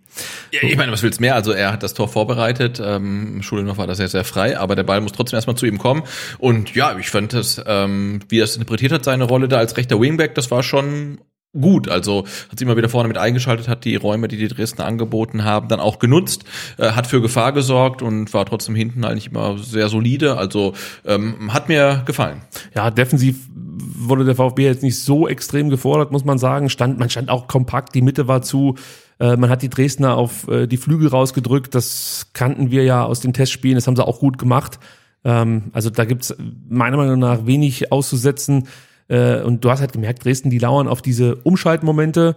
Ähm, aber auch da muss man eigentlich wieder im VfB loben. Also du hast trotzdem eine gute Restverteidigung gehabt. Also es gab eine Situation, ich meine, es war so nach fünf Minuten, da hat Armada einen Ball verloren im Dribbling. Das war nicht das einzige Mal, muss man dazu sagen. Aber gut, ähm, er hat den Ball verloren und äh, Dresden, Dresdens Konter wurde dann wirklich gut von der Stuttgarter Restverteidigung ähm, unterbunden und Ito hat am Ende noch geklärt. Also das hat zumindest gegen den Drittligisten gut funktioniert. Und ich habe ja schon gesagt, die hatten jetzt nicht das allerhöchste Tempo. Äh, das spielte vielleicht den VfB auch noch in die Karten, aber trotzdem haben wir ja schon Spiele gesehen, wo das alles keine Rolle spielte, wie limitiert der Gegner ist. Man hat sich dann trotzdem regelmäßig die Tore mehr oder weniger eingefangen. Genau, das fand ich tatsächlich ja. auch ähm, eher ein positiver Aspekt, ähm, dass der VfB ähm, gegen Dresden so verteidigt hat, wie man dann auch gegen einen Bundesligisten verteidigen sollte, nämlich sehr konzentriert. Und wir haben schon oft genug gesehen, dass äh, wenn der VfB gegen vermeintlich schwächere Gegner spielt, sich dann Konzentrationsschwächen einstellen und man dann ganz überrascht ist, ähm, dass äh, freistehende Stürmer dann auch aus der dritten Liga ein Tor schießen können. Und das gab es diesmal nicht. Also die waren wirklich immer online, wird Nico Willig sagen. Absolut. Ähm, gab so ein paar Szenen, ne? ähm, Anton zum Beispiel, der kurz vor der Halbzeit da die eine Chance entschärft, weil er auch wirklich in der Szene drin ist und die waren in der Verteidigung wirklich, ja, immer präsent, immer konzentriert und ähm, haben kaum Dresdner Chancen zugelassen. Das fand ich gut. Das war absolut so, auch nach Ballverlusten, das muss man auch nochmal anführen, immer direkt wieder attackiert. Ist auch so etwas, was wir der vergangenen Saison das ein oder andere Mal äh, kritisiert haben. Das hat gut funktioniert in der ersten Halbzeit etwas besser als in der zweiten, muss man sagen. Aber das hat ja Materazzo mehr oder weniger schon erklärt, dass er da auch nicht ganz so zufrieden war mit seiner Mannschaft. Und ähm, ja, ich möchte noch Fleißbienchen verteilen. Dinos Mafropanos, 16 Balleroberungen, Waldemar Anton 15 Balleroberungen und auch Endo und Fürich kommen ähm, auf acht Balleroberungen. Und das hast du halt schon ja gesehen, dass das so die, die Spieler sind, die wirklich in diesen Momenten, wo es darum geht, jetzt äh, den Gegner anzulaufen und dann auch konsequent durchzuziehen und nicht nur so alibimäßig hinzurennen. Wir kommen da gleich drauf zu sprechen, weil da gab es eine Szene, da lief das nicht so gut und dann führte das beinahe sogar zum, zum, zur Führung der Dresdner. Ähm, aber jetzt die von mir aufgezählten haben das eigentlich wirklich über weite Strecken sehr, sehr gut gemacht und ähm, das darf gerne so bleiben und der eine oder andere darf sich da auch noch eine Scheibe von abschneiden. Wir haben noch gar nicht über das Spiel gesprochen, liegt auch daran, dass in den ersten zehn Minuten kaum was passiert ist, muss man sagen. Es gab einmal so eine Kontergelegenheit, über die wir ja ansatzweise gesprochen haben, der Dresdner, die wurde aber gut verteidigt. Dann hatte Dinos in der zehnten Minute ähm, ja, äh, ich würde mal sagen, so, so, so, so eine kleine Möglichkeit. Äh, da gab es einen Freistoß von, von Fürich, meine ich, war es. Und ähm, ja, Dinos kommt dann so vom 16er ran zum Abschluss. Der versucht es einfach mal, war nicht wirklich gefährlich, braucht man auch nicht lang drüber sprechen. Ähm, ja, der, also was, was, was will man da groß zu sagen? Also der VfB hat das erstmal relativ locker runtergespielt, äh, hat in der Anfangsphase äh, die Dresdner in der gegnerischen Hälfte festgesetzt und ähm, hat das geduldig, so wie du es so eigentlich auch erwartest, ein Stück weit erstmal äh, runtergespielt und so nach zwölf Minuten ähm, 13 Minuten, hast du gemerkt, okay, jetzt versuchen sie ein bisschen mehr und hast auch gleich gemerkt, okay, jetzt beißen sie sich aber auch die Zähne aus, Zähne aus, weil entweder der letzte Pass nicht mhm. kommt oder der Abschluss nicht gut war. Zwölfte Minute war das so, Silas äh, setzt Ahamada gut ein und dann siehst du zum ersten Mal die Schwächen im Torabschluss bei Naui Ahamada. Ähm, denn man muss sagen, der Laufweg war gut, Tiefgang von Ahamada haben wir schon angesprochen, ähm, aber der Abschluss war halt scheiße. Ja. So. Und äh, das, das ja, schaukelte sich, möchte ich sagen, so ein bisschen auf. 14. Minute hast dann nochmal einen Freistoß aus zentraler Position gehabt. Äh, so 28 Meter Torentfernung. Führig nimmt den sich direkt. Dich hat das ein bisschen gestört, weiß ich noch. Ähm, Im Fanradio hat sich, äh, sag ich mal, dein Frust ähm, breit oder bei dir frustbreit gemacht, dass, dass man praktisch solche Gelegenheiten so leichtfertig hergibt? Ja, also ich bin ein großer Chris Führig-Fan. Ich finde, er war auch gegen Dresden total präsent, hat super viel gemacht, ähm, aber ich bin kein Fan von seinem Abschluss. Also das haben wir letzte Saison gesehen, das war jetzt auch gegen Dresden stellenweise wieder oh, mäßig halt und da sehe ich tatsächlich beim VfB so ein bisschen das Problem, dass die Offensivkräfte ähm, nicht wirklich abschlussstark sind. Äh, äh, da bin ich mal gespannt, was die Saison so bringt, ähm, aber das hat mich dann ja stellenweise tatsächlich genervt, dass man eigentlich gute Abschlusspositionen hatte, die aber dann ja, relativ leicht hergeschenkt hat. Das stimmt schon. Also ähm, ja, man, das ist eben Killerinstinkt, das meine ich eben. Genau, also, du, du hast jetzt Orel Mangala und Philipp Förster abgegeben, zwei Spieler, die aus meiner Sicht unfassbar abschlussschwach sind, ja. Und du hast immer noch das gleiche Problem halt, ne? Und äh, da, da hätte ich einfach mal gerne einen, äh, von dem du denkst, ey, wenn der den Ball irgendwie in Tornähe bekommt, dann ist der halt in der Regel drin und den hast du halt. Ah, der Führig kann das schon. Ja, aber er hat es noch nicht gezeigt beim VfB. Also gebe ich, ich, ja, gebe ich dir also recht. Ich weiß, er hat es in der zweiten Liga gezeigt, ähm, aber er hat es in der letzten Saison nicht gezeigt. Er hat es auch gegen Dresden nicht gezeigt. Ich weiß, er kann das und ich würde mir so wünschen, dass er es jetzt auch in der Liga zeigt. Du hast mit Tomasch einen abschlussstarken Spieler, dem unterstellt wurde, er hätte einen schlechten Abschluss, aber der hat es auch schon gezeigt, dass es gut kann. Aber ich gebe dir schon recht, ähm, sag mal so, damit wir ein bisschen ruhiger schlafen könnten, äh, wäre es vielleicht gut, wenn der VfB äh, einfach auch mal solche Chancen besser ausspielt. Genau. Also und, ja. und Thiago Schorsch ist für mich äh, jemand, also je schwerer der Abschluss ist, desto besser macht er ihn. Und diese einfachen, die gelingen ihm irgendwie nicht. Und einfach mal, ach, wenn, wenn der VfB mal so, weißt du, so ein paar schmutzige Tore machen würde. Ja, jetzt warte mal ab. Ja, ich warte ab. Jetzt kommt der Pfeifer. Ja. Ich sag's nochmal. Ja. Gut, also trotzdem bleibe ich dabei, äh, die ersten 20 Minuten, da musst du eigentlich mit einer 1-0-Führung rausgehen. Da fehlte es an Präzision, da fehlte es an Qualität im Abschluss. Das geht eigentlich besser. Und dann wäre es fast so gekommen, wie wir es beim VfB eigentlich immer gewohnt sind. Das heißt, du hast eigentlich das Spiel komplett im Griff. Dann kommt der Gegner einmal vors Tor und es steht 1 zu 0. Es war nicht so. Trotzdem müssen wir über die Chancen der 24. Minute von Akoto sprechen. Äh, ich habe vorhin Tomasch und Führig gelobt als gute Anläufer. In der Situation war das nicht konsequent, haben sie nicht gut gemacht. Auch Wagnermann geht nicht entschlossen gegen Kade zu Werke. Es war alles auf der linken Seite, also auf der Dresdner linken Seite, auf unserer rechten Seite. Dann umkurvt Burkowski, ähm, Mafropanos, auch das ging zu einfach. Also das war alles zu passiv in der Situation, meiner Meinung nach. Und ähm, dann siehst du Scheffler, der sich äh, im Zentrum ganz gut von Anton absetzt, auch den Ball bekommt, braucht dann aber zu lang für die Anschlussaktion und vertändelt den Ball wieder. Da hat der VfB eigentlich schon mal Glück gehabt, weil mhm. auch das nutzen natürlich Bundesliga-Stürmer anders aus. Also diese Bewegung von Scheffler war top, wie ja. er sich von Anton löst. Alles herausragend. Alles, was davor war, war zu billig, sage ich so, wie es ist. Da war der VfB zu passiv. Du hast mehrfach die Möglichkeit gehabt, diesen Angriff zu unterbinden. Da fehlte dann einfach die Ernsthaftigkeit. Ich sage das deshalb, weil Materazzo das ja immer wieder angebracht ja. hat, dieses Thema Ernsthaftigkeit. Und das fehlte in dem Moment.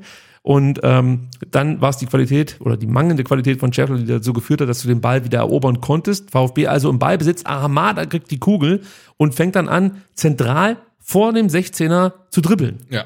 Und das ist halt eine Zone, da kannst du nicht dribbeln. Also klar, wenn du Orel Mangala heißt, kannst du da dribbeln. Aber Naui Ahamada kann einfach in solchen Situationen nicht dribbeln. Spiel den Ball rechts raus auf Führig, der war komplett blank. Wenn du das nicht hinbekommst, schlag das Ding weg. Aber dribbel nicht. Vor allen Dingen nicht so unnötig lang. Und wo wolltest du eigentlich hin? Also es war einfach absehbar, dass ihm irgendwann der Ball abgelaufen wird. So war es dann auch. Er verliert den Ball an Okoto, an Akoto, so heißt er. Und ähm, da haben wir wieder Glück, dass hier auch die Qualität äh, fehlt, denn äh, Akoto schließt da viel zu überhastet ab, ja, nimmt sich diesen Distanzschuss. Da war viel mehr drin für Dynamo.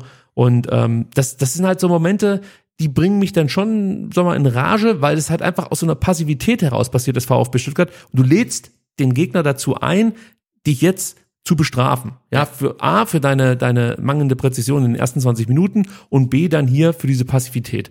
Und dann steht's vielleicht 1-0, war jetzt nicht der Fall, aber ich meine, dann steht's halt 1-0, dann rennst du äh, völlig unnötig diesem Rückstand hinterher in einem Stadion, das natürlich dann auf einmal auch kommen wird. Klar. Da bin ich mir relativ sicher. Ja. Und ja, Warum? Einfach, weil man eben diese Ernsthaftigkeit, ja, diese Galligkeit, die wir immer wieder fordern, nicht über 90 Minuten auf den Platz bringt. Genau, und, und in dem Fall ist es dann auch kein Pech oder un, unglückliche ähm, Situation, sondern du machst einfach einen klaren Fehler und in dem Fall halt leider Ahamada, weil, wie du sagst, er darf da halt nicht dribbeln. Also du hast den Ball gewonnen nach dem Dresden-Angriff, die ganze VfB-Mannschaft ist schon wieder auf Offensive gepolt, die Offensivkräfte laufen nach vorne und dann verlierst du halt dann so leicht den Ball. Und ähm, ich würde sagen, wenn Ahamada den Ball so verliert gegen Leipzig, ähm, dann scheppert's vermutlich, ähm, weil die spielen das dann sicherlich besser aus. Und äh, darf halt nicht passieren. Also um, umso besser, dass dann vielleicht gegen Dresden passiert ist, ohne Konsequenzen ähm, und man ihm dann nochmal sagen kann, äh, nee, da bitte kein Dribbling ansetzen. Sollte er eigentlich wissen. Ja, Ja, sollte er auch vorher schon gewusst haben. Jetzt haben wir wieder geschimpft über den VfB. Jetzt kommt aber auch der VfB endlich mal zu guten Torchancen. Los ging's mit Tomasch und da sind wir bei Ja. Bredlo mit diesem wirklich herausragenden Abschlag auf Tomasch. Und nicht nur der Abschlag war herausragend, auch Tomaschs erster Kontakt einfach klasse. Ja, und dann läuft er Richtung Strafraum, forciert nochmal das Tempo um eins gegen eins. Das war einfach bockstark. Also ganz ehrlich, Tomasch, mir läuft die Suppe unten in der Hose zusammen, sage ich dir so, wie es ist. Tomasch wird ein Spieler werden, der, der, der irgendwann, also ich weiß nicht, der wird irgendwann 30, 40 Millionen kosten. Außer der verletzt sich schwer. Aber die Anlagen, die der hat, technisch, Speed, einfach auch das Gefühl für den Moment so, so ein Stück weit. Der ist 19. Ja. Was da abgeht, Alter. Leck mich am Arsch. Der trägt das Trikot vom VfB. Mit, Das der, muss man- mit das- der 10. das muss man immer mal auch Äh? sich überlegen, was das für ein Spieler ist. Ja, also den kennt Reschke nur auf der Playstation. Also so einer wäre halt unter, unter diesen alten Ja, ja. Sportverständen niemals beim VfB gelandet. Ja. Das ist echt ein, äh, also wir zahlen ja nicht viel, ich glaube eine halbe Million äh, Leihgebühr, das ist ein Stil für so einen Spieler. Ja, absolut. Und ich bin mir immer sicherer, dass der VfB nächsten Sommer, vorausgesetzt der Junge bleibt gesund, diese 12 Millionen zahlt und den für mehr verkauft. Ja. Und selbst wenn sie ihn nicht verkaufen für mehr, dann nochmal behalten. Die, die 12 wird er wert werden. Also ich, ich, ich kann mir nicht vorstellen, wie der dieses Talent komplett vergeuden kann. Da müsste der komplett schwach im Kopf werden, aber das ist ja auch ein Typ, der, der sehr klar ist, sehr Mhm. erwachsen schon ist. Herausragender äh, Spieler, zumindest in der ersten Halbzeit. Genau, genau. Der, er macht einen sehr guten Eindruck. Also, ähm, du hast gesagt, er ist 19, ne? Also ähm, Wahnsinn. dass äh, mit ihm dann vielleicht so ein bisschen der Übermut mal durchgeht, ähm, ist ja auch dann wirklich entschuldigt, aber das, was er mitbringt, äh, die Qualitäten, ähm, das ist brutal. der testet sich halt aus und der Abschluss war auch okay, muss man sagen. Ähm, vielleicht hättest du ja den Ball nach links auf Schulinov durchstecken können, ähm, aber wie gesagt, ich finde das, ich finde das super, dass er sich diesen Abschluss genommen hat. Man muss sagen, Sven Müller blockt das Ding dann auch gut. Also äh, der Abschluss war gut, Torwartleistung war gut, hätte es besser sein können, ja klar, vielleicht, ähm, aber kein Vorwurf an Tomasch. Ich finde es ich find's völlig in Ordnung, dass er das so macht. Ähm, Schulinov hat dann die nächste Chance in der 32. Minute. Hier spielt Silas wieder einen herrlichen Vertikalpass auf Darko. Das kann er halt einfach, diese Pässe, ähm, also dass er praktisch nach innen läuft, dann Ja. den, den Pass in die Tiefe durchsteckt und da, ähm, ja, wählt Schulinov auch den Abschluss, muss man sagen. Und ich bin auch hier der Meinung, dass der Pass vielleicht in die Mitte die bessere Option gewesen wäre. Armada kam da ohne Gegenspieler aus dem Rückraum an, hat zwar noch eine Strecke, hätte noch eine Strecke zurücklegen müssen, aber ich glaube, das wäre die bessere, bessere Option gewesen. Da kann man jetzt darüber diskutieren, ob das Thema Entscheidungsfindung einfach auch noch eins ist, an dem man weiter arbeiten muss, weil das war ja auch in der abgelaufenen Saison immer wieder die große Thematik, meistens bei Mamouche, Entscheidungsfindung vorm Tor. Ich glaube, wir sollten es auf dem Schirm haben, jetzt nicht zu hoch hängen, aber wir sollten es auf dem Schirm, Schirm haben. Äh, das Gute ist, das alles ist komplett egal, weil wir eine Minute später dann in Führung gegangen sind und auch das war ähm, gut gemacht äh, und Silas war wieder beteiligt. Der fängt nämlich einen Pass von Kammerknecht ab und so Kammerknecht kann ich dir gleich sagen, das ist eigentlich ein Spieler, der ähm, wirklich ein herausragendes, äh, eine herausragende Spieleröffnung hat. Ist wirklich ein sehr passsicherer Spieler und solche Fehlpässe siehst du von ihm ganz selten. Okay. Ja, also das war wirklich eine Ausnahme, aber Silas macht das auch toll. Fängt den Ball ab, klasse Aktion, spielt dann den Doppelpass mit Schulinov und dann gelingt den beiden beinahe wieder so eine Kombi wie gegen Valencia, als Silas äh, Schulinov den Ball in die Tiefe spielt und Darko Perea dann das 4-2 auflegt. Hier ist es aber so, dass die Dresdner das irgendwie äh, gerochen haben, den ersten Versuch blocken. Äh, Silas bleibt aber im Ballbesitz und dann ge gelingt ihm ähm, ja das Zuspiel auf, auf Endo noch, trotz Gegnerdruck, macht er aber gut, kriegt er glaube ich noch einer ab, bleibt zumindest liegen. Genau, ja. Ja, aber er kriegt den Ball rüber und Endo, äh, auch wieder gegen Kammerknecht, versucht es vorbeizugehen, ähm, gelingt ihm nicht, aber alles im, im Höchsttempo. Aber, aber da möchte ich sagen, also gelingt ihm nicht, klingt jetzt so negativ. Also ich habe es anders gesehen. Ähm, er setzt ihn eigentlich mehr oder weniger auf den Hosenboden mit dem ersten Haken und dann legt er natürlich nochmal rüber auf den rechten und könnte eigentlich schießen. Also er hat das Schussfenster kurz, aber er legt dann rüber. Also ich fand das von Endo. Nee, ähm, es war gut. es ich meine, gelingt ihm nicht, also ich hatte das Gefühl, er wollte mit dem ersten äh, Ballkontakt wollte er vorbeigehen. Das hat aber Kammerknecht antizipiert. Ja. Und dann steckt er den zweiten Haken und dann wählt er praktisch die Passoption rechts raus. Genau, so. aber ich fand es von Endo relativ stark, weil Das das, war für, gut für gemacht, mich so das war ein gut gemacht. äh, Endo-untypischer Move war. Es war echt so ein Zehner-Move eigentlich. Ne? Also er kriegt den Ball zentral 20 Meter vom Tor, hat einen Gegenspieler vor sich, macht den Haken nach links, macht dann nochmal einen Haken nach rechts, hat ihn auf dem Schussfuß und legt ihn dann aber rüber. Also ich fand das von Endo sehr, sehr stark. Das war gut gemacht, war schlecht von Kammerknecht, wieder Kammerknecht, muss man sagen, der sonst echt ein gutes Spiel gemacht hat, aber Ja. in diesen beiden Situationen sah er schlecht aus. Ähm, aber das, das sollte man jetzt nicht so verstehen, dass ich die Aktion von Endo schlecht fand. Er hat ein bisschen Glück gehabt mit seinem äh, Zuspiel, dass dann äh, der Ball ich glaub, Ja. Kade abgefälscht wurde, bei Wagnermann landet und der äh, gibt die Kugel direkt flach nach innen auf den zweiten Pfosten. Das hast du jetzt in den Testspielen immer wieder gesehen, im Training immer wieder gesehen. Das ist auf jeden Fall eine Herangehensweise vom VfB. Muss man vielleicht auch noch überlegen, ob man hier und da mal äh, eine hohe Flanke einstreut oder den ersten Pfosten anvisiert, damit der Gegner nicht mehr oder weniger ständig darauf lauert, dass jetzt der Wagnermann den, den langen, flachen, Ja. äh, die lange, flache Hereingabe auf den zweiten Pfosten wird. Ähm, trotzdem, Darko steht dann hinten komplett blank. Das Ja, war den, auch haben, den haben sie vergessen. ja, also komplett fahrlässig, wie, wie Dresden Darko da vergessen hat. Also das, das, das geht überhaupt nicht. Ja. Also für den VfB gut, für Dresden schlecht, muss man sagen. Aber das war dann auch, finde ich, die beste Phase des VfB Stuttgart. Da haben sie wirklich äh, richtig gut gespielt. In der 36. kann man vielleicht noch darüber diskutieren, ob Thiago Tomasch vielleicht hätte einen Elfer bekommen können. Ich habe da so ein paar Mal mir die Zeitlupe angeschaut, bin der Meinung, ja, kann schon sein, dass es da einen Kontakt gegeben hat und er zu Boden gegangen ist, aber es gab dann in der zweiten Halbzeit für die Dresdner auch so eine Situation im Strafraum, wo man auch darüber sprechen könnte, wurde jetzt der Gegenspieler getroffen oder nicht. Deswegen scheiß drauf, der Bartstübner, hat äh, den Elfer nicht gegeben, wir haben ihn am Ende auch nicht gebraucht, aber ja, hätte man vielleicht drüber diskutieren können. Dafür gab es in der 38. Minute nochmal eine äh, starke Abschlusssituation für äh, Thiago Tomasch. Erst äh, spielt Endo einen starken Steilpass, einen Schnittstellenpass ähm, auf den einrückenden Wagnermann. Das ist eben das, was ich vorhin meinte, dass er nicht immer nur auf dem Flügel geklebt ist, sondern auch manchmal nach innen gecuttet. Äh, einfach, ja, die Abwehr vor neue Probleme gestellt, so möchte ich es mal so sagen. Wagnermann steckt dann sofort durch auf Scholinov, der dribbelt kurz an. Tomasch ist im Zentrum komplett frei. Auch da fragst du dich, wie kann das eigentlich sein, dass das Dynamo komplett den Rückraum vergisst und, und mit sechs Mann den Strafraum verteidigt, aber wie gesagt, im Rückraum überhaupt keinen hinstellt. Ähm, und man fragt sich natürlich auch, ja, also ihr kennt den schon, den Tomasch. Also ich kann mir gut vorstellen, dass Markus Anfang das ein oder andere Mal erwähnt hat, dass man ähm, auch Tomasch gerade aus der Distanz nicht unbedingt zum Abschluss kommen lassen sollte.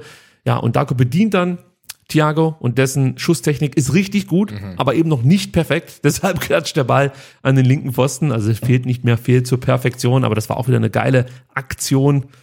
Und zwar von allen Beteiligten, also von Anton über Schulinov bis hin zu ähm, Tomasch. Also tolle Aktion, muss man sagen. Und da hat der VfB mir richtig gut gefallen. Da war man zielstrebig, man hat den Gegner äh, ja mit präzisen Schnittstellenpässen das ein, oder, äh, ein, ein, ein ums andere Mal, sorry, äh, wirklich filetiert. Es hat mir einfach wirklich gut gefallen. Und ähm, ja, schade, dass man da nicht das 2-0 nachgelegt hat, weil ich glaube, das hätte der Mannschaft natürlich dann auch mehr Sicherheit gegeben und äh, man hätte sich danach jetzt nicht fragen müssen, ob man äh, in der zweiten Halbzeit zu viel oder zu wenig gemacht hat.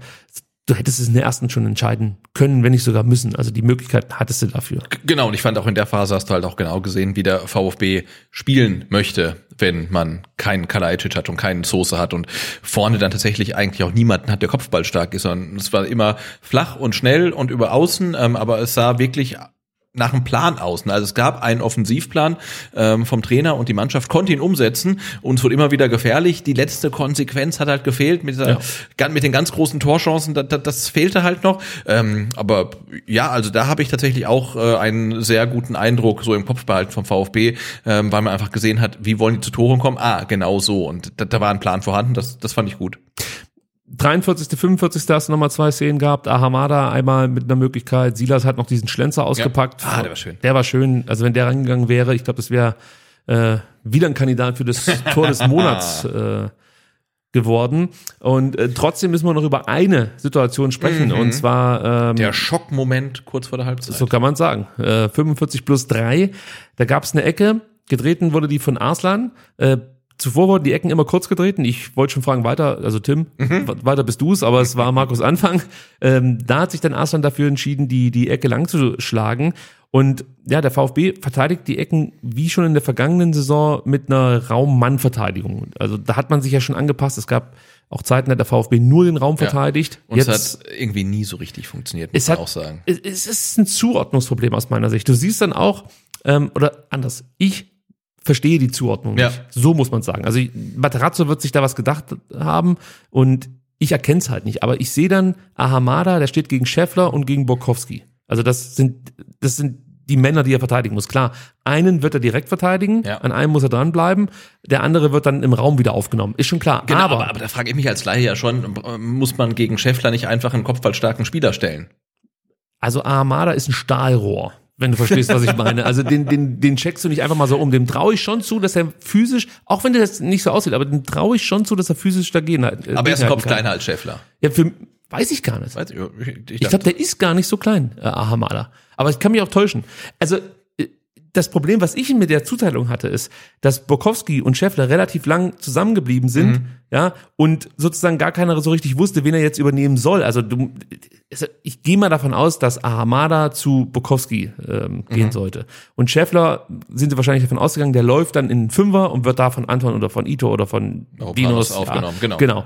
Und die beiden sind aber so lang zusammengeblieben Mhm. und am Ende ist Scheffler dann doch nicht in den Fünfer gegangen, sondern hat sich nach hinten abgesetzt und hat den eigentlich schlechten Eckball, muss man sagen, ähm, nochmal scharf gemacht. Ja. Ja, dass, dass du halt sagen musst, okay, dann muss vielleicht einer von den Innenverteidigern doch noch einen Schritt näher dran sein an so einem kopfballstarken Spieler wie eben Scheffler. Ja. Das ist die Kritik, die ich in dem Moment, oder anders, das ist das, was ich in dem Moment nicht verstanden habe. Warum steht Schulinov mit diesen beiden, Quatsch, warum steht Ahamada mit diesen beiden alleine? Schulinov übrigens auch noch so ein Thema, der stand bei Kammerknecht und bei Knipping.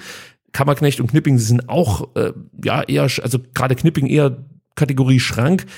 Klar, Schulinov kann da physisch dagegenhalten, keine Frage, aber auch da musst du dich dann halt schon, ja, einfach mal kurz umgucken und sagen, okay, also da haben wir vielleicht jetzt zwei, ähm, nicht ganz so kopfballstarke Stuttgarter, Genau. gegen insgesamt drei kopfballstarke Starke, Dresdner. ja. Wie lösen wir das? Also das finde ich, ich kann es Ja, nicht verstehen. Ich verstehe es auch nicht, weil ähm, jetzt ganz grundsätzlich ähm, in so einer Situation gilt ja eigentlich immer das, das KISS-Prinzip, also keep it stupid simple. Mhm. Und äh, Raumdeckung ist für mich nicht simpel, sondern die ist für mich wahnsinnig komplex. Und wenn du aber Manndeckung spielst, ist es für mich wahnsinnig einfach, weil du sagst, du bleibst bei dem. Und äh, wenn du halt bei Dresden jetzt nicht so viele Spieler hast, die gefährlich sind, äh, also dann verstehe ich nicht, warum man nicht personell zuordnet. Also für mich als Laie erscheint das das einfachste ähm, Prinzip zu Die, sein. die Raumdeckung funktioniert schon gut und du hast natürlich dann auch noch mal einen Mann frei, wenn es dann um äh, Konter geht. Aber wichtig ist dann in dem Moment, dass ja jeder alles richtig macht. Und das funktioniert beim VfB eigentlich nie. Ja, aber das, Das ist, das ist halt sagen. einfach, das ist dann aber einfach äh, ein Problem. Also das ist dann Spielintelligenz. Also da frage ich mich halt, was dann im Training trainiert wird. Also du Ja. wirst ja Situationen immer wieder reproduzieren. Und da müssen sie sich steigern. Es ist jetzt ja nicht so schlimm gewesen, weil nichts draus entstanden ist, aber du hast zumindest dann, oder zumindest kein Tor gefallen ist, aber du hast zumindestens ähm, dann wieder so eine Situation, wo dir einfach der äh, Schweiß auf der Stirn steht als VfB-Fan und das hättest du vielleicht vorher besser verteidigen können. Machen wir die Aktion hier noch ganz kurz rund. Wir haben jetzt nur darüber geschimpft, wie die Zuteilung war. Also die Ecke wird getreten, nicht besonders gut. Der Ball fliegt eigentlich durch den Strafraum, landet dann auf Schefflers Kopf, der macht das Ding nochmal heiß. Ähm, Ito kommt dann an den Ball, köpft den, weil das glaube ich auch gar nicht anders kann, in die Strafraummitte. Solltest du nicht, aber ich glaube, er hat einfach versucht, dann noch an den Ball zu kommen. Das ist ihm auch gelungen. Dann siehst du, da stehen da vier Stuttgarter und Kammerknecht und dreimal darfst du raten, bei wem der Ball landet. Natürlich bei Kammerknecht. Und der steckt das Ding dann, das hat er gut gemacht, auf Ja. Akoto durch. Und ähm, da ist es halt dann einfach schwer für Akoto, ja, im Gewusel den richtigen Zeitpunkt für den Abschluss zu finden. Anton hält dann letztendlich den Schlappen rein und ähm, da hatten wir Glück, Dresden ein bisschen Pech. Für mich das Hauptproblem war aber wieder die Zuordnung eben beim Eckball. Genau, aber auch da dann wieder Props an äh, Waldemar Anton, ne? also es ist äh, 45 plus 3, ähm, aber die sind mit den Köpfen noch nicht in der Kabine, sondern wirklich noch so schlecht es auch zugeordnet sein möchte. In der Situation ist er halt wirklich da und äh, weiß, okay, ich, ich muss den, den Abschluss verhindern. Ähm, Bretlo hätten vielleicht auch noch gehabt, aber ähm, also das hat mir dann gefallen, dass man einfach wirklich von Anpfiff bis Abpfiff äh, konzentriert ist. Man hat's gut ausgebadet, Ja, so könnte man genau. sagen.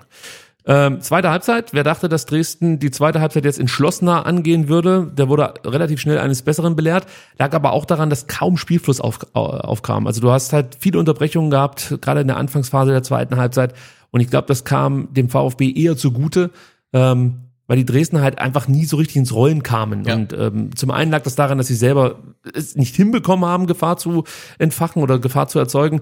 Ähm, aber ich glaube, dass dann diese ständigen Unterbrechungen, dann hattest du sie, die Verletzungen von Akoto, ähm, wer musste noch raus, habe ich jetzt vergessen, noch ein, noch ein weiterer Dresdner musste ja dann ausgewechselt werden. Äh, das, das macht natürlich dann schon was. Und das sind natürlich äußerst unglückliche Spielumstände, äh, die dann eher dem VfB in die Karten gespielt haben. Ähm, der VfB hat sich dann auch etwas tiefer positioniert nahm äh, häufiger auch mal dann den langen Ball in Kauf. Das war für mich erstmal noch ja, akzeptabel. Dresden habe ich mich halt wirklich gefragt, wollen die nicht oder können die nicht höher anlaufen? Ja, also da, da hat mir wenig gefallen, muss ich auch sagen. Also auch im Aufbauspiel die Genauigkeit und so, das war alles nicht so besonders berauschend, wenn ich mir überlege, dass die fast schon aufsteigen müssen die müssen sich noch steigern, weil sonst wird das echt schwer. Genau, aber es bleibt dabei, ähm, kein Pflichtspielsieg in diesem Jahr. Ne? Kein Pflichtspielsieg in diesem Jahr und äh, was halt auch auffällig ist, ähm, sie haben massive Probleme, einfach Tore zu erzielen. Ja. Also das hat auch ein Schäffler nicht abgestellt äh, und ich glaube, da sollten sie sich in Dresden, das wissen die besser als, als ich, auch nicht von diesem 3, 4 ja. gegen 60 ja. blenden lassen. Ähm, wobei sie ja eigentlich fünf Tore geschossen haben. Ja, so viel haben sie wahrscheinlich in den letzten sechs Spielen zusammen nicht geschossen oder so. Aber nee, also was, was ich eigentlich hinaus will, ist, die müssen, die müssen ähm, gerade mit diesen beiden Kanten vorne Möglichkeiten finden, wie sie die dann halt mit Flanken füttern. Ja. Und ähm, dann ist halt ein Scheffler grundsätzlich immer so ein Wühlschwein, der halt dann irgendwie den Ball findet im Getummel genau. und auch mal reinstochern kann. Und solche Situationen provozierst du halt, glaube ich, am ehesten, wenn du dann auch mal, ich sag mal, die rustikalere ja. Methode wählst. Und du merkst ja schon, Anfang versucht ja schon sehr auf, äh, ja, er versucht ja schon, die Mannschaft Fußball spielen zu lassen. Und bislang funktioniert das noch nicht so, wie gewünscht, würde ich jetzt mal unterstellen. Ja.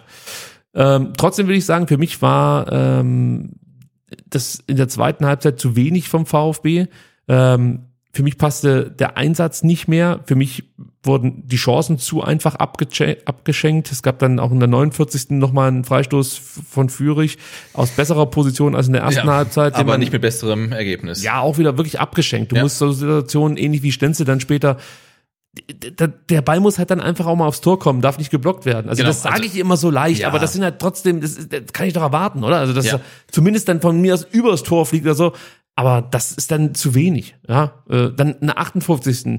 dieser ausgespielte Konter, äh, der in der Entstehung eigentlich ganz gut war. Also du siehst halt Ahamada, Endo, Führig, wie sie gemeinsam den Ball erobern, fünf Meter vorm der Strafraum, muss man sagen. Führig treibt dann die Kugel nach vorne, spielt Schulinov an, aber dann kommt der Ball, wir haben jetzt wirklich äh, Führig immer wieder gelobt, aber in dem Moment ist der Ball halt einfach scheiße gespielt, weil, äh, äh, Schuli, weil äh, Führig Schulinov den Ball wirklich in den Rücken spielt. Und bis Schulinov dann den Ball wieder unter Kontrolle gebracht hat, ist halt der Dresdner da, nutzt das dann auch ein Stück weit aus und drängt ähm, Schulinov äh, nach außen. Das haben sie dann gut gemacht. Und trotzdem bist du dann noch in einer 3 gegen 4 Situation. Ja, also trotz dessen, dass du schon Tempo eingebüßt ja. hat, äh, hast, bist du noch in einer Überzahl. Ähm, Darko nimmt dann Wagnermann mit, der flankt dann von der Strafraumkante nicht präzise genug auf Ahamada und trotzdem geht der Ball durch, weil sich ein Dresdner verschätzt und, und Armada wird davon komplett überrascht, ja, ja. ja, und dann prallt ihm dieser Ball so ein Stück weit vom Fuß Richtung Mittelfeld wieder ab. Wenn du das halt siehst, du hast so eine mega Kontermöglichkeit, ja. ja.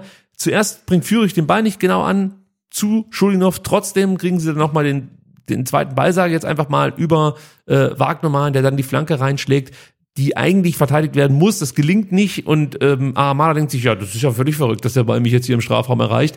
Also das ist halt dann nicht, nicht gut und solche Dinge musst du machen. Da sind wir wieder beim Thema, letzte Saison haben wir immer wieder darüber gesprochen, Mensch, da fehlt ja nicht so viel, hier und da noch eine Kleinigkeit, dann machen wir die Buden und wir haben sie halt nicht gemacht. Genau, genau. Ja, also das, das muss besser werden, keine Frage. Und ähm, ja, du hast irgendwie gemerkt, dass das dann immer mehr Solari-Fari wurde und, und, und so ein Stück weit auch der Biss fehlte, sage ich jetzt mal. Und äh, dazu kam dann noch äh, Conte rein, von dem ich sowieso viel halte. Er hat einfach das Tempo, was immer für Gefahr sorgt. Und ähm, auch da wieder in der Entstehung der VfB viel zu passiv, muss man sagen. Ähm, Dresden hatte sowieso zune mit zunehmender Spielzeit mehr Räume im Mittelfeld und, und äh, in der Situation war es so, dass, dass Müller den Ball am Mittelkreis hatte, wartete wirklich nur darauf, bis Conte von rechts nach links kreuzt und klar, wir haben es jetzt mehrfach gesagt, Conte hat Tempo, wir haben es in der Vorberichterstattung gesagt, der hat dieses Tempo einfach, aber Ito muss meiner Meinung nach besser antizipieren, weil auch Ito hat Tempo. Ist auch ein Spieler, der über 34 läuft. Und äh, ist da ein bisschen zu schlafmützig, möchte ich mal so sagen. Und äh, verschätzt sich da ein Stück weit. Führig kommt nicht rechtzeitig an Müller ran, kann sozusagen das Abspiel nicht unterbinden. Äh, Dinos schließt das Passfenster nicht. Und ähm, ja, dann kann man froh sein, dass das Con Conte äh, ja den, den, den Park auf der rechten Seite nicht sieht, der dann so einläuft äh, und selbst den Abschluss will. Ähm, Conte macht dann macht das eigentlich nicht so schlecht. Also er geht dann außen an Ito vorbei, bekommt den Ball, aber dann mit links ja, einfach nicht mehr ins lange Eck gelegt. Aber die Aktion an sich, die Idee war dann schon okay, Ja. aber ich glaube, dass Park hinten die bessere Option gewesen wäre.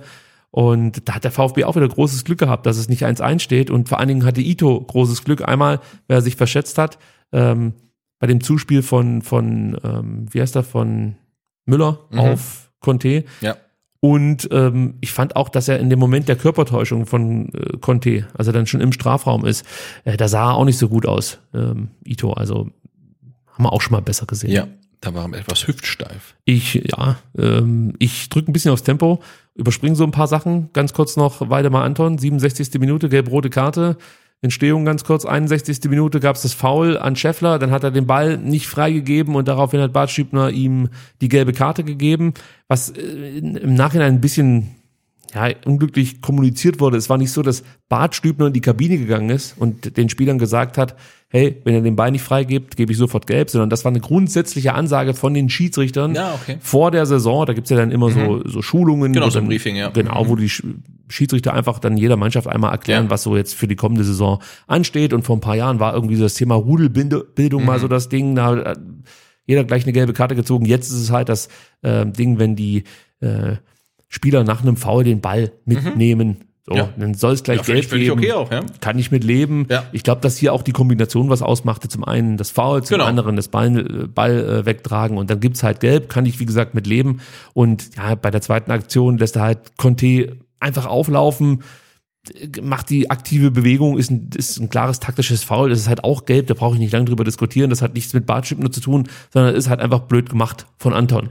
Genau. Also ich gehe da ein Stück weit mit Missint mit, wenn er sagt, das passt dann nicht ganz zur Linie des Schiedsrichters, aber wenn es halt eine Direktive ist, dass man das halt dann sofort mit Gelb bestraft, dann, dann ist es halt so. Ähm, ich fand es halt gut, was Pellegrino Matarazzo nach dem Spiel gesagt hat, äh, nämlich nicht, dass die gelb-rote Karte dann ähm, für den Spielverlauf gesorgt hat, sondern äh, dass der Spielverlauf für die gelb-rote Karte ähm, gesorgt hat, weil wir haben es in der ersten Halbzeit gesehen, da war die Innenverteidigung kein einziges Mal in irgendeiner Situation, wo irgendwie ein Foul nötig gewesen wäre und durch diese, ja, Larifari-Einstellung und nicht die nötige Griffigkeit Das ist es. ist Waldemar Anton erst in die Situation gekommen, dass er sagte, ich halte mal lieber den Ball fest, damit wir uns stellen können, oder ich lasse den mal auflaufen, damit er nicht ähm, Richtung Tor gehen kann. Und genau die Einstellung und diese Nachlässigkeit ähm, hat halt die gelb-rote Karte erst verursacht. Und ich glaube, so rum geht die Kausalkette. Und ähm, das hat ja Pellegrino Matarazzo ähm, auch gesagt. Und äh, deswegen, glaube ich, braucht man dar darüber ähm, nicht wirklich diskutieren. Und ich fand dann so, ähm, wenn man über einen Härtetest spricht, dann auch ganz gut, weil äh, nach der gelb-roten Karte hat man auch gesehen, ähm, dass der VfB in der Innenverteidigung halt blank ist, wenn halt einer von den dreien ausfällt oder relativ blank ist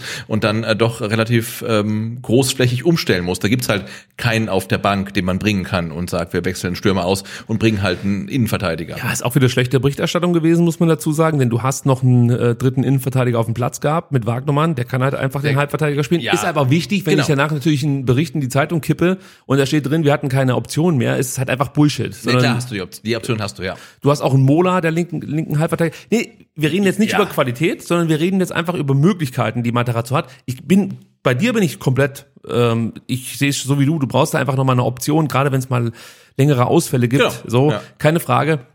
Bin ich komplett bei dir. Ich fand nur die Berichterstattung einfach schlecht, dass du sowas komplett ausblendest und Natürlich, mehr oder weniger klar. jetzt dem VfB vorwirfst, äh, man habe nur drei Innenverteidiger, was de facto falsch ist. So. Genau, aber du hast auch gesehen, du kannst halt nicht mal, ne, wir wechseln jetzt Bin schnell, ich bei dir. du musst halt wirklich umplanen halt und ähm, wenn sich jetzt, ähm, also äh, wir hoffen es nicht, ge- gegen, gegen Leipzig oder dann im zweiten Spieltag halt irgendein Innenverteidiger mal für drei Wochen verletzen sollte, hast du halt schlichtweg ein Problem, weil du halt komplett umstellen musst ähm, und da gibt glaube ich wirklich noch Handlungsbedarf und wir, wir kommen ja vermutlich im Transfer-Update noch Kommen dazu. wir, kommen wir dazu definitiv. Gut, Stenzel bringst du halt rein. Dinos rutscht in die Mitte. Klar. Ito macht den linken Halbverteidiger Problem gelöst.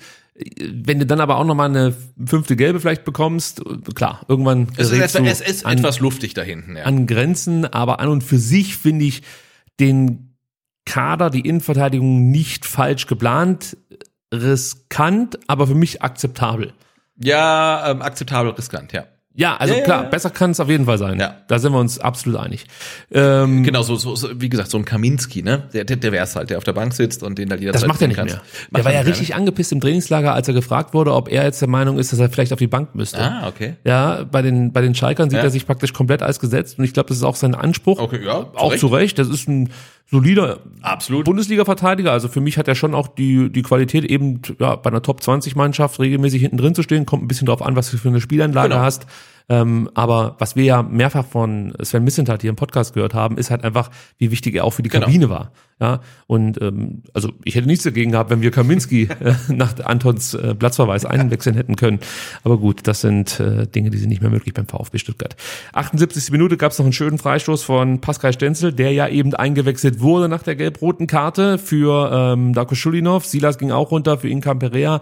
Wir gehen jetzt nicht so intensiv auf einzelne Spieler ein, weil wir sonst heute echt wieder komplett in den Rahmen sprengen. Und das verschieben wir dann äh, ja auf die kommenden Wochen. Aber den Freistoß wollte ich unbedingt erwähnen. Zum einen, weil er super rausgeholt wurde von Perea. Also es war eine Aktion von den beiden Eingewechselten. Auch das war ja auch in der vergangenen Saison immer wieder Thema Händchen, äh, was kannst du von der Bank bringen? Also Händchen Materazzo, was kannst du von der Bank bringen? Ähm, ich möchte jetzt nicht sagen, dass ich, ähm, also dass der Gegner sich in die Hosen geschissen hat, als Pascal Stenzel draußen stand und Perea jetzt eingewechselt wurde, aber sie hatten Einfluss aufs Spiel. Wie gesagt, Perea holt äh, fünf Meter vom Dresdner Strafraum den Freistoß raus und Stenzel ja führt das Ding aus, hämmert das Ding äh, mit rechts an den linken Pfosten. Das war der erste gute Standard vom VfB Absolut, an ja. diesem Tag. Muss man leider sagen. Und ähm, ja, Perea ähm, hat genau das gezeigt, was wir uns von ihm erwartet haben. Der kommt halt rein, ähm, spielt halt noch 15 Minuten und er haut halt in den 15 Minuten halt alles rein, äh, geht jedem Ball hinterher, ist unangenehm, attackiert die Gegner, zieht Fouls und so weiter. Also das ist ja eigentlich genau das, äh, was du dir wünschst. Du hast dann ganz gegen Ende auch gesehen, äh, wo es dann vielleicht noch hapert. Ähm, aber so der Einsatzwillen und diese Körperlichkeit, ähm, die wir uns von ihm erhofft haben, hat er jetzt auch im ersten Pflichtspiel gezeigt. Tomasch möchte ich jetzt noch einmal kritisieren. Ich habe ja jetzt mehrfach schon kundgetan, dass ich den an sich gut fand. Die zweite Halbzeit fand ich richtig schwach von ihm. Ja. Die hat mir überhaupt nicht gefallen. Äh, vor allem die Körpersprache gegen Ende, das gefiel mir nicht. Ja, also er brach dann Zweikämpfe ab, äh, haderte mit dem Schiedsrichter. Und ich bin der Meinung, das kannst du dir komplett sparen. Ja. Also auf dem Level ist er noch nicht. Er ist sehr gut, aber dass er da so eine Show abziehen kann, nope, das gibt nicht viele Spieler auf der Welt, denen ich das äh, nachsehe. Also da musst du schon einiges gewonnen haben, bevor ich sage, okay, das ist jetzt mal in Ordnung. Genau, und das Zieh war jetzt, durch. war jetzt ein relativ äh, lauer Sommerkick an einem Freitag am Ja. Abend. Ähm, und dann kommen auch die ähm, Zeiten wieder, wo du halt irgendwie im November oder im Januar spielst, stehst auf Platz 15 und spielst gegen Abstiegskonkurrenten. Der äh, Platz ist, äh, der Rasen ist knöcheltief und da musst du halt dann auch in der zweiten Halbzeit einfach dein Ding halt machen. Ne? Das und ist- es ist- das, das, das, das muss ja noch reifen. Also wir haben das Alter angesprochen. Ich glaube, das ist halt auch noch so ein Reifeprozess. Ja, ja, genau. Also das, das lasse ich absolut so stehen. Aber es ist halt für mich immer so unverständlich, wie du der Meinung bist, der Schiedsrichter müsste jetzt pfeifen, er pfeift nicht und ich höre auf zu spielen. Wo ich mir denke, ey, ihr seid schon ein Mann weniger. ja. Also du kannst jetzt nicht, auch wenn du frustriert bist, aber 19 Jahre ist eine andere Situation, wie wenn es bei einem 25-Jährigen passiert, Ja. passiert, muss man Ja, auch sagen. ja. Und das wird auch ein Matarazzo nach dem Spiel ansprechen, sagen, hey, komm Junge, also das geht so nicht. Äh, dann lass dich besser fallen, dann wird auch gepfiffen. Was der Kuckuck. Der wurde dann auch ausgewechselt, ähm, zusammen mit Chris Führig. Dann konnten wir das auch auflösen. Der hat also nicht durchgespielt, Chris Führig. Aber fast. Clinton Mohler, genau, kam dann rein. Äh, Lee Egloff noch mit dazu. Clinton Mohler hat mir übrigens nicht so gut gefallen in den wenigen Minuten, in denen er auf dem Platz stand. Das war zum ersten Mal eher eine schwächere Leistung von ihm, als er für den VfB jetzt angesetzt wurde. Sonst habe ich den eigentlich immer ganz ordentlich gesehen. Ähm, brauchen wir aber auch nicht lang drüber sprechen.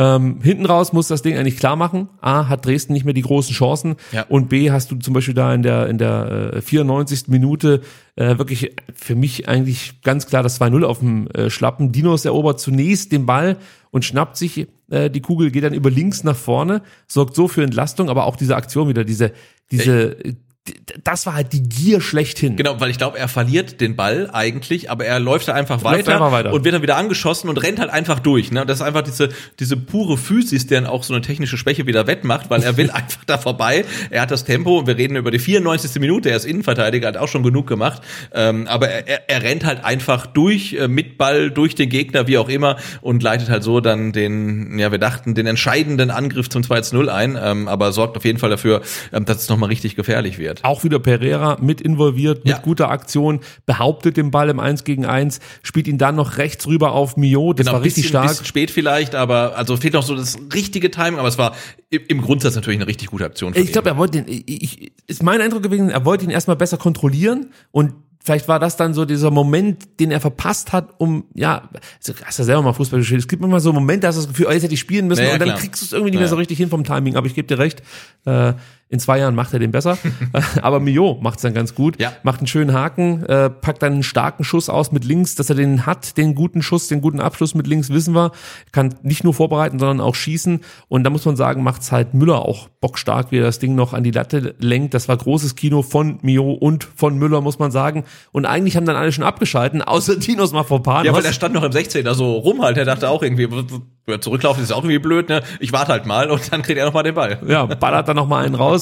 Ähm, auch da muss man sagen, äh, pariert Müller erneut, macht das wieder ordentlich. Den muss er dann auch halten. Ja, den muss er halten. So, und am Ende gibt's dann nochmal eine, eine Kontergelegenheit, da war dann Lee Egloff involviert, aber die äh, spielen wir jetzt eh nicht schlecht aus, wie es der VfB getan haben und äh, schauen, dass wir vielleicht noch ganz kurz ein Fazit ziehen.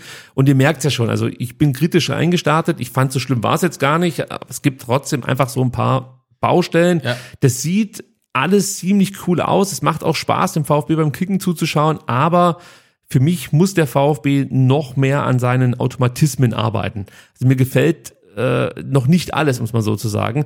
Und du hast vorhin gesagt, man erkennt, wie der VfB Tore schießen möchte. Ja, ich gebe dir recht, aber trotzdem hast du immer wieder diese Einzelaktionen, die so ein bisschen dann aber auch ähm, Jetzt muss ich vorsichtig sein, dass ich Matarazzo hier nicht äh, für sein Spielsystem äh, einer mitgebe. Aber die überdecken Schwächen in der Spielanlage, diese Einzelaktionen. Das ist okay.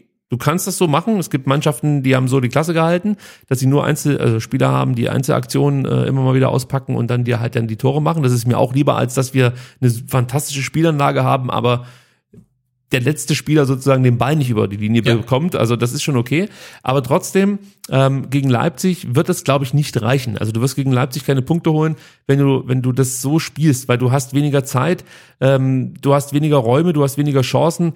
Und ich finde, hier müssen die Abläufe noch besser sitzen, noch, noch äh, ja, forciert werden, noch häufiger trainiert werden. Und ähm, vor allem musst du die Fehler, die dann auch Leipzig machen wird, knallhart bestrafen. Also du kannst nicht so eine hohe Streuung haben, zum einen, was die Chancen angeht, zum anderen, was auch deine Passqualität angeht, in letzter Reihe dann sozusagen. Das ähm, sehe ich schon noch so. Und äh, Konsequenz hast du mehrfach angesprochen. Man muss es immer wieder sagen, es fehlt oder es, es braucht mehr Ernsthaftigkeit. Es ist, ist vielleicht auch bedingt dadurch, dass der VfB eine sehr junge Mannschaft hat.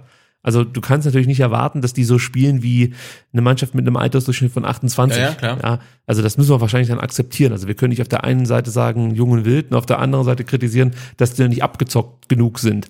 Das ist, ist schon schwer. Also auch hier möchte ich nicht zu hart ins Gericht gehen äh, mit dieser wirklich sehr jungen Mannschaft, weil es genügend gibt, was einem äh, Mut und Hoffnung macht und äh, man schon vieles erkennt. Killerinstinkt, daran müssen sie noch arbeiten, diese Ernsthaftigkeit, das muss noch besser werden. Ja, ja, und ähm, ansonsten kann man vielleicht auch noch positiv anmerken, äh, merken, dass der VfB im Vergleich zur Vorsaison äh, eine bessere Bo Boxbesetzung hatte, jetzt nicht nur gegen Dresden, sondern auch in den Testspielen. Da rücken die Spieler immer wieder gut nach. Du hast ein besseres Anlaufverhalten, man schiebt gut durch, die Mannschaft geht nach Ballverlusten sofort wieder drauf. Du hast immer wieder Balleroberungen in aussichtsreichen Positionen. Klar, da musst du sie vielleicht noch ein bisschen besser ausspielen, aber das sieht alles für mich sehr, sehr gut aus.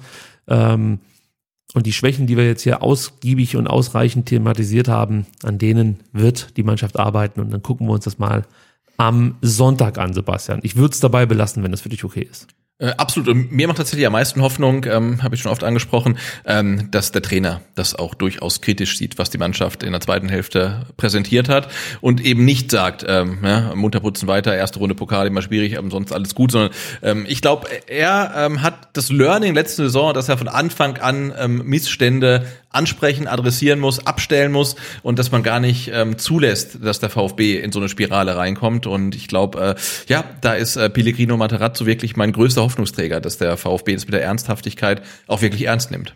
Ja, das wäre besser. Ähm, kommen wir zum Spieler der Saison und Ja. ich würde sagen, wir erklären erstmal, was das genau ist. Denn ähm, auf Instagram war es, glaube ich, da hat mich jemand direkt angeschrieben, zu Recht, und hat gemeint, ey, ihr sucht den Spieler der Saison für das Spiel gegen Dresden. Wie kann das denn sein? Das ist doch eigentlich der Spieler des Spiels. Das stimmt, ja. Deswegen jetzt nochmal die Erklärung. Wir suchen zusammen mit euch unseren Spieler der Saison und das funktioniert wie folgt. Sebastian und ich können jeden Spieltag sechs Punkte vergeben. Ähm, und zwar können wir die verteilen auf die eingesetzten Spieler des VfB Stuttgart. Jeweils jeder sechs Punkte. Wir können die aufteilen, wie wir möchten. Wir können einem Spieler sechs Punkte geben. Wir können sechs Spieler äh, jeweils einen Punkt geben. Wir können auch ähm, einem Spieler drei, dem anderen zwei und dem nächsten einen Punkt geben. Wie wir eben möchten, können wir diese sechs Punkte verteilen. Und am Ende werden dann diese Punkte zusammengezählt am Ende der Saison. Und ähm, man hätte sozusagen den Spieler der Saison von Sebastian und von mir ermittelt.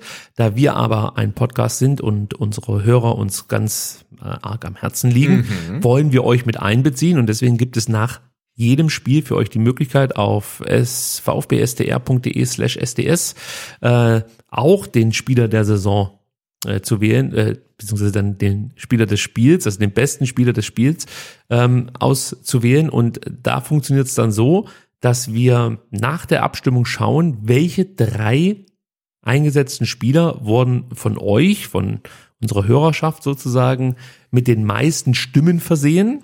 Und ähm, der Spieler mit den meisten Stimmen bekommt dann drei Punkte von euch, der mit den zweitmeisten Stimmen zwei Punkte und der Spieler, ähm, der die drittmeisten Stimmen bekommen hat, der bekommt noch einen Punkt von euch. Und dann ist das Ding nämlich rund. Am Ende wird das alles zusammengekehrt und zusammengerechnet und ähm, nach 34 Spieltagen und vielleicht nach einem Pokalfinale äh, wissen wir dann, wer unser Spieler der Saison 22-23 ist. Aktueller Titelverteidiger ist Wataru Endo.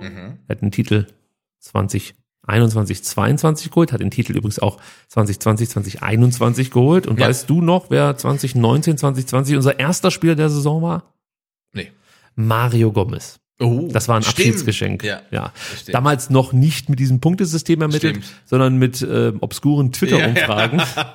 Und wir haben gesagt, komm, am Ende äh, es ist die letzte Möglichkeit, Ja, Mario Gomez als äh, STR-Spieler der Saison quasi, ja. genau ähm, zu ehren und das haben wir dann noch getan. Gut, also äh, am vergangenen Freitag wurden 628 Stimmen abgegeben auf unserer Seite und ich würde sagen, ich mache es gar nicht spannend. Ähm, einen Punkt bekommt Joscha Wagnermann, der hat 106 Stimmen von äh, der Hörerschaft bekommen. Äh, zwei Punkte bekommt Darko Schulinov, der hat 123 Stimmen bekommen und drei Punkte bekommt Chris Führig mit insgesamt 141 Stimmen. So, Sebastian, bist du dir schon im Klaren darüber, wie du deine Punkte verteilen möchtest? Oder brauchst du noch etwas Zeit? Äh, nee, ich ähm, kann das eigentlich auch machen, weil ich glaube, wir sind uns alle relativ einig. Also Okay. ähm, Schulinov bekommt ähm, von mir auch zwei Punkte, weil er das entscheidende Tor geschossen hat, äh, weil er im Sturm gespielt hat, weil er in der Defensive gespielt hat, ja, weil er einfach äh, gut drauf ist und ich glaube, ähm, nah an der Startelf oder vielleicht sogar Startelf-Kandidat ist jetzt. Äh, fand ich gut. Also Darko Schulinov zwei Punkte. Ähm, auch ich gebe Chris Führig zwei Punkte, weil er halt unfassbar umtriebig war da auf seiner Position. Ähm, über seine Abschlussqualitäten, ja, da bin ich noch kein Fan von. Ähm, Freistöße von ihm bin ich auch kein Fan von, aber er war sehr, sehr präsent. Also deswegen auch von mir Chris Führig zwei Punkte. Ähm, und dann jeweils einen Punkt ähm, bekommt dann äh, von mir auch ähm, Joscha Wagnermann, weil ich fand, das war von ihm ein sehr gutes Pflichtspieldebüt auf der rechten Seite. Hat sich gut geschlagen, oft in die Offensive eingeschaltet, hat das Tor vorbereitet. Und ein Punkt bekommt von mir natürlich auch der fehlerfreie Copa-Keeper Fabian Bretlo. Weil man musste ja vor dem Spiel schon Angst haben, als dann ähm, in der PK gesagt wurde, dass Fabian Bretlo im Tor stehen, stehen wird, ähm, dass der VfB damit automatisch ausgeschieden ist. Also da gab es ja wirklich Hast du wirklich Angst gehabt? Nein. Nein, aber äh, Twitter-User hatten Ja, große komm, Angst. das Nein, und deswegen finde ich, muss man das auch mal dann einfach äh, nochmal ähm, anmerken, ähm, dass Fabian Breto einfach eine fehlerlose Partie gemacht hat. Der VfB hat in der Vorbereitung kein einziges Spiel zu Null gespielt. Jetzt gegen Dresden war das der Fall. Insofern ähm, Fabian Breto, ein Punkt von mir. Da möchte ich noch was dazu sagen, weil mir das echt auf den Sack geht, dass auf Twitter, da gibt's halt zwei, drei Leute, die dann möglichst laut rumschreien, ja, und alle, an- oder alle anderen stimmt natürlich nicht, und ein paar Hansel das danach, äh, ja, plappern muss man fast schon sagen. Das ist natürlich kompletter Bullshit, dass Bretlo ein katastrophaler Torhüter wäre. Da gehe ich absolut nicht mit. Das ist für mich jetzt nicht der Nummer eins Torhüter, den der VfB braucht, ja, um in der Bundesliga zu bestehen.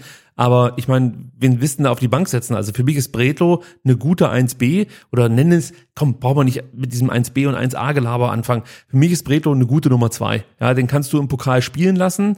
Und natürlich ist ihm da auch schon ein Fehler unterlaufen. Ja, aber er hat auch schon gut gehalten. Das darf man nicht vergessen. Er hat schon gute Aktionen gezeigt. Äh, und die Fehler, die ihm unterlaufen sind, waren für mich jetzt nicht so kom also komplett absurde Dinger. Klar, alle erinnern sich an diese Freiburg-Nummer, ist schon klar. Es hat uns damals äh, äh das Genick gebrochen. Nee, gegen Gladbach war das, nicht ja. gegen Freiburg. Gegen Gladbach war das. Klar, da erinnert sich jeder dran, aber das war auch sehr unglücklich, muss man sagen. Also das hätte wahrscheinlich auch jedem anderen Torhüter passieren können, diese Ausrutschaktion. Weiß ich nicht, ob ich da zu nachlässig bin oder zu nachsichtig, sagt man, glaube ich. Nee, also äh, da gehe ich nicht mit, äh, dass ich hier meine eigenen Spieler schon äh, vor dem ersten Spieltag runtermache. Verstehe sowieso nicht, warum man das macht, aber ist egal. Anderes Thema. Komm, lass uns die Punkte weiter verteilen. Und äh, bei mir geht's auch relativ schnell. Ich gebe dreimal zwei Punkte. Zwei Punkte bekommt Darko Schulinov, natürlich als Torschütze. Er hatte die meisten Torabschlüsse, hat immer wieder gute Dribblings und ähm, hat auch viele Offensiv-Zweikämpfe gewonnen. Das hat mir gut gefallen. Zwei Punkte bekommt Chris Führig von mir. Äh, einfach für seine wirklich guten Dribblings, seine erfolgreichen Dribblings, muss man sagen. Dann überraschende Zahl. Der führte die meisten Defensiv-Zweikämpfe oh, beim VfB. Das war überraschend. Ja. Ähm, offensiv führte nur Silas mehr Zweikämpfe als Chris Führig, aber Silas gewann nicht so viele wie Chris Führig. Dazu das gute Passspiel, also Chris Führig äh, für mich ganz, ganz wichtige Komponente im Spiel des VfB Stuttgart. Und natürlich, wenig überraschend, Josh Wagnermann als Vorlagengeber kriegt von mir auch zwei Punkte, ähm, hat nur einen Defensiv-Zweikampf verloren, Dafür ist er ja auch auf dem Platz. Ja. Ähm, starkes Passspiel, wie gesagt, die Vorlage habe ich angesprochen. Und somit sind unsere Punkte verteilt, würde ich sagen, Sebastian. Mhm. Und wir können uns dem Transfer-Update widmen und fangen an mit Luca Pfeiffer. Und bevor wir damit anfangen, äh, liebe Zuhörer, habe ich einen Einspieler, der stammt aus dem April 2022. Da gab es hier ein Fanradio. Gegen Hertha. Wir, wir, sprechen nicht weiter drüber. Wollen wir auch, glaube ich, nicht weiter drüber sprechen. Und wir ähm, hören uns mal an, was damals von äh, dem hier anwesenden mhm. Sebastian Rose in ein Mikrofon gesagt wurde. Delegation gegen Darmstadt gewinnen. Ich habe gestern, äh, wie heißt der, Luca Pfeiffer gesehen? Heißt ja. das so? Das wäre für mich vielleicht ein Nachfolger für ähm, Kalajdzic. So, bam, so, ja, sag ich bam, da mal. Ja. Sebastian, du hast deinen ersten Spieler transferiert. Ja, absolut. Zum VfB gelockt, muss man sagen. Ja, und an der Stelle äh, wirklich äh, großen, großen Dank an äh, äh Manu ähm, auf Twitter, weil ich glaube, der hat sich heute den kompletten SDR-Back-Katalog von, von, von März bis Juli durchgehört, ähm, weil ähm, er war dann von meinem Tweet gestern so angefixt, genauso wie ich, weil ich war mir sicher, ich habe es irgendwann gesagt und er war sich sicher, er hat es irgendwo gehört und haben gesagt, komm, wir müssen das zusammen finden. Und ich glaube, er hat heute wirklich äh, zwölf Stunden SDR gehört und schrieb dann irgendwann, ähm, es war das Fanradio, äh, Stunde 1 21, da sagst du das. Ähm, und ich sage jetzt nicht, ähm, was deine Reaktion war auf meinen Vorschlag. Doch, doch, du kannst es ruhig sagen. Weil du warst ja überhaupt nicht begeistert. Was aber nicht am Spieler lag, sondern an den Umständen. Ja, du hast gesagt, äh, keine Zweitligastürmer und hast jetzt ja versucht, die irgendwie rauszureden, weil nein, nein, nein. natürlich kommt Luca Pfeiffer nicht von Darmstadt 98, sondern von Mütiland. Genau, also er kommt von Midtjylland, so habe ich gelernt. Ich mache jetzt seit 150 Tagen ähm, Duolingo Dänisch und ich habe auch quasi die Pressemitteilung ähm, von Midtjylland ähm, auch verstanden, mehr oder weniger. Da bist du mir einiges voraus, mhm. denn das habe ich nicht hinbekommen. Ähm, aber komm, lass uns über Luca Pfeiffer sprechen. Also der wurde jetzt für circa ja drei Millionen Euro plus Boni verpflichtet, ist 25 Jahre alt, kommt vom FC Mütjeland, hat aber in der vergangenen Saison für Darmstadt in der zweiten Liga gespielt, wurde dorthin verliehen, muss man sagen. Genau, und er wechselte ähm, nach Dänemark, äh, ich glaube aus Würzburg, oder? Äh, da kommen wir gleich noch drauf. Ah, genau, ja, aber das machen wir schon so richtig, genau. Ich wollte noch sagen, er unterschreibt für vier Jahre hier in Stuttgart, also bis 20 26. Und ähm, bevor wir jetzt seinen Werdegang durchgehen, wollte ich jetzt den Spieler erstmal einfach ganz kurz so vorstellen, was sind seine Qualitäten, was sind vielleicht seine Schwächen, die wir da trotzdem haben. Ähm, er ist erstmal 1,96 groß, das ist schon ein Asset, würde ich sagen. Also ja. das kann man schon mal anführen. Ist technisch gut ausgebildet, ist natürlich Kopfball stark und ähm, erzielte eben in der abgelaufenen Saison für Darmstadt 17 Tore, legte sechs Treffer auf, das Ganze in 32 Spielen. Das ist eine gute Quote, kann man schon sagen. Ja. Ähm, und er wollte jetzt eben äh, zurück nach Deutschland. Also ich kann mir auch vorstellen, dass er vielleicht gerne in Darmstadt geblieben wäre. Die konnten sich natürlich diesen Spieler nicht leisten. Das heißt natürlich, also sie konnten sich diesen Spieler nicht leisten. Aber er hat immer schon mit einem Auge äh, ja die Bundesliga, vielleicht, vielleicht auch die zweite Bundesliga, ähm, ja beobachtet und gehofft, dass sich da vielleicht irgendwo eine Lücke auftut. Köln war zum Beispiel auch sehr interessiert. Die boten dem Vernehmen nach so zwei Millionen Euro für ähm, Pfeiffer, da habe ich gleich sofort gedacht, Mensch, ähm, Köln war interessiert und wir haben ja jetzt jemanden hier beim VfB, der früher in Köln war. Gab es da vielleicht den Tipp vom Werle in Richtung Missentat? Kannst du dir diesen Spieler vielleicht mal anschauen? War, war, ob wer weiß, ich merke schon, ich krieg Ja. schon äh, Sprachprobleme, weil das wäre für mich jetzt sag ich mal nicht so die richtige Herangehensweise, dass der Werle jetzt die Transfers dem Missentat vorschlägt. Kann mir aber nicht vorstellen, dass das so abläuft. Ähm, und ja, eigentlich ist Pfeiffer genau der Gegenpol zu den schnellen, wuseligen Angreifern, wie eben jetzt ein Tomasch oder ein Pereira, die wir jetzt vorne drin haben. Äh, er macht Bälle fest und ähm, kann auch durch seine, seine, seiner guten Technik ähm, die Bälle gut verteilen. Er ist im Endeffekt der perfekte Wand- und Zielspieler, den du da vorne drinne brauchst. Ähm, sein Sprinttempo, ich habe jetzt ein paar Mal gelesen, er wäre sehr schnell.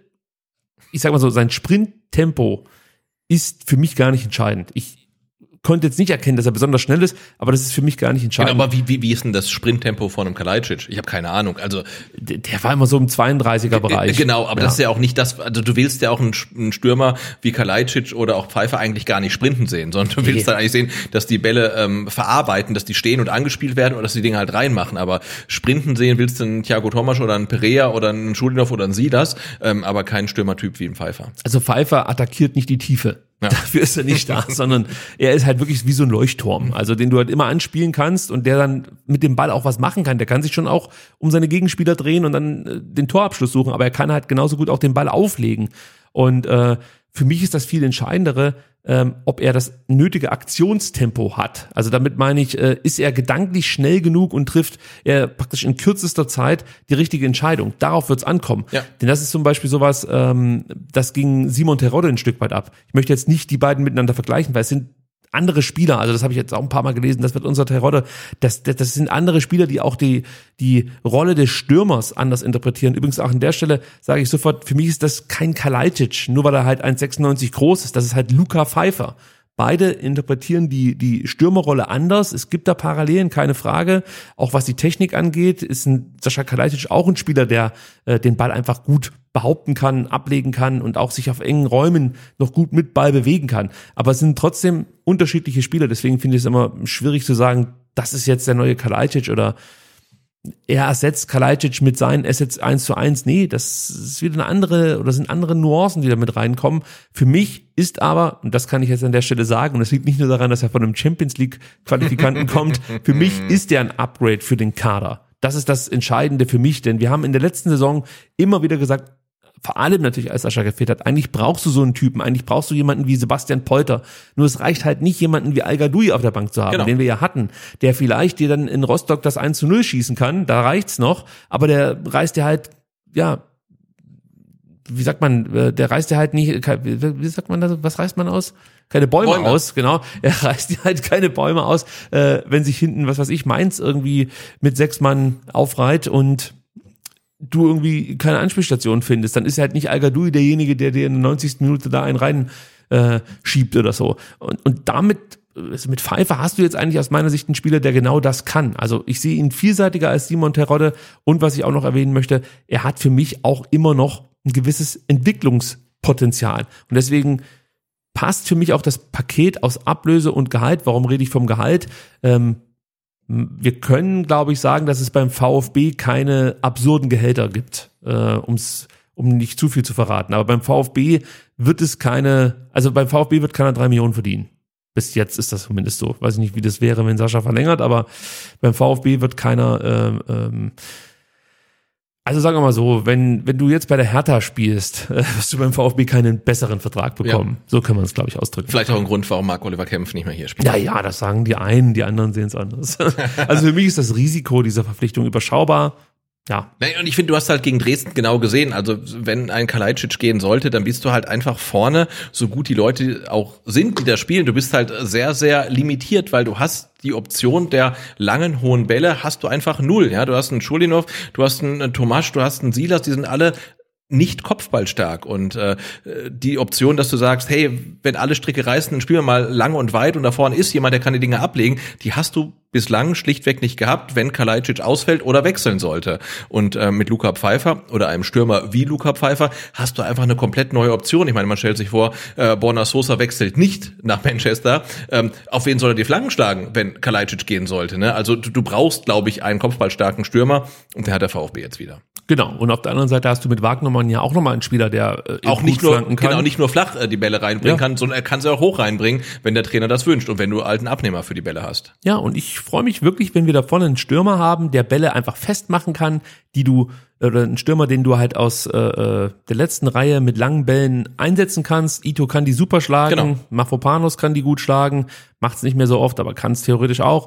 Und du hast natürlich auch noch Anton, der diese Bälle bringen kann. Und da bin ich froh, wenn wir so einen Spielertypen in der Mannschaft haben. Wie gesagt, das einzige Thema, das müssen wir jetzt noch ein bisschen abwarten, ist einfach sein Aktionstempo. Genau. Kann er da in der Bundesliga mithalten oder nicht? Genau, weil das muss man auch sagen, auf dem Level hat er schlichtweg noch nicht gespielt. Ne? Also er hat in der zweiten Liga bei Darmstadt gespielt. In Dänemark hat er überhaupt einen Einsatz gehabt. Ich weiß es gar nicht. Ja, aber, Aber da auch- hat er sich nicht durchsetzen können. Genau, und auch sagen. die Liga ist wahrscheinlich jetzt nicht ganz so um, wertig wie die Bundesliga. Also das wird für ihn sicherlich Kann man so sagen, ja. Ja, ähm, Sie auch Fagier. Also äh, für ihn sicherlich nochmal ähm, ja, äh, eine Herausforderung sein, sich in der Bundesliga zu behaupten.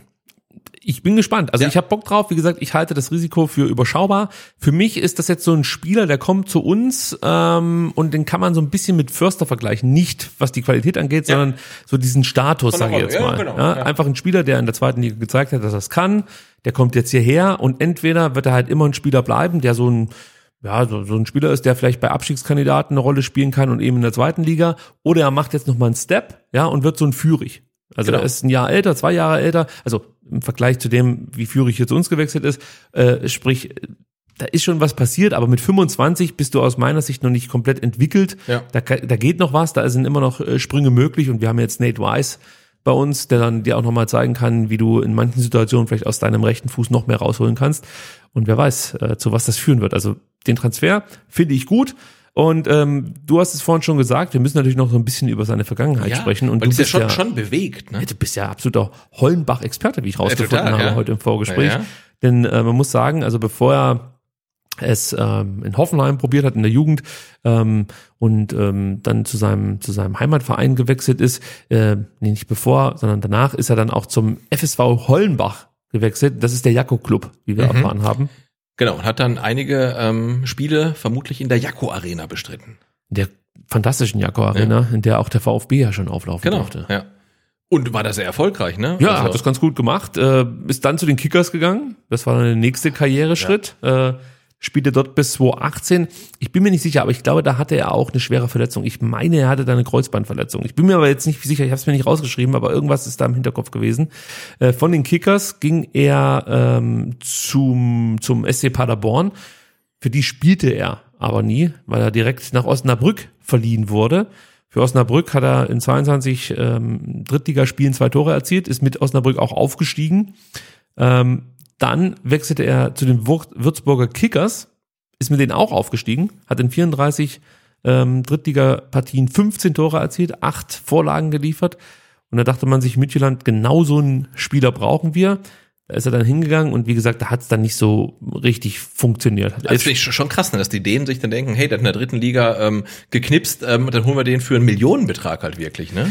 Ich weiß gar nicht. Ich glaube was- 1,5 oder so ja, hat er ja, äh, da kann ich mir auch immer vorstellen, dass da so Berater ein Thema sind. also die dann halt ähm, ja Spieler anbieten. Ja. Also das vergisst man immer, dass beim VfB halt datenbasiertes Scouting gemacht wird. Also sprich, man guckt sich Spieler anhand der Daten an. Da Ja. gibt es natürlich auch noch die äh, persönlichen Analysen, beziehungsweise man schaut sich die Spieler dann noch im Real Life an, wie man so schön sagt. Aber früher wurde halt beim VfB äh, ein Spieler verpflichtet, weil halt irgendein Berater diesen Spieler empfohlen hat. Ja, ja, klar. Und äh, im Midtjylland kann das immer noch so sein, dass dann halt jemand vorbeikommt und sagt, ich kenne da einen, der kann echt gut kicken. Ja. Dann schaut man sich diesen Spieler natürlich schon an. Klar, also man verpflichtet den jetzt nicht mal auf äh, gut Glück, aber ähm, ja, die Zeiten beim VfB haben sich halt geändert. Jetzt werden solche Spieler anhand von Daten äh, ermittelt. Äh, vielleicht dann auch, ähm, wenn man sich das eine oder andere Zweitligaspiel anschaut, oder vielleicht hat sich Sven Missentat auch genau diese äh, Fanradio-Ausgabe angeguckt, Sebastian, und dachte dann, was der Rose sagt. So, ja. Hast du schon nach einer Provision gefragt? Genau, ich meine, ich muss sagen, ich habe, glaube ich, ein Spiel von Luca Pfeiffer gesehen, haben nur gefragt, ob er wirklich so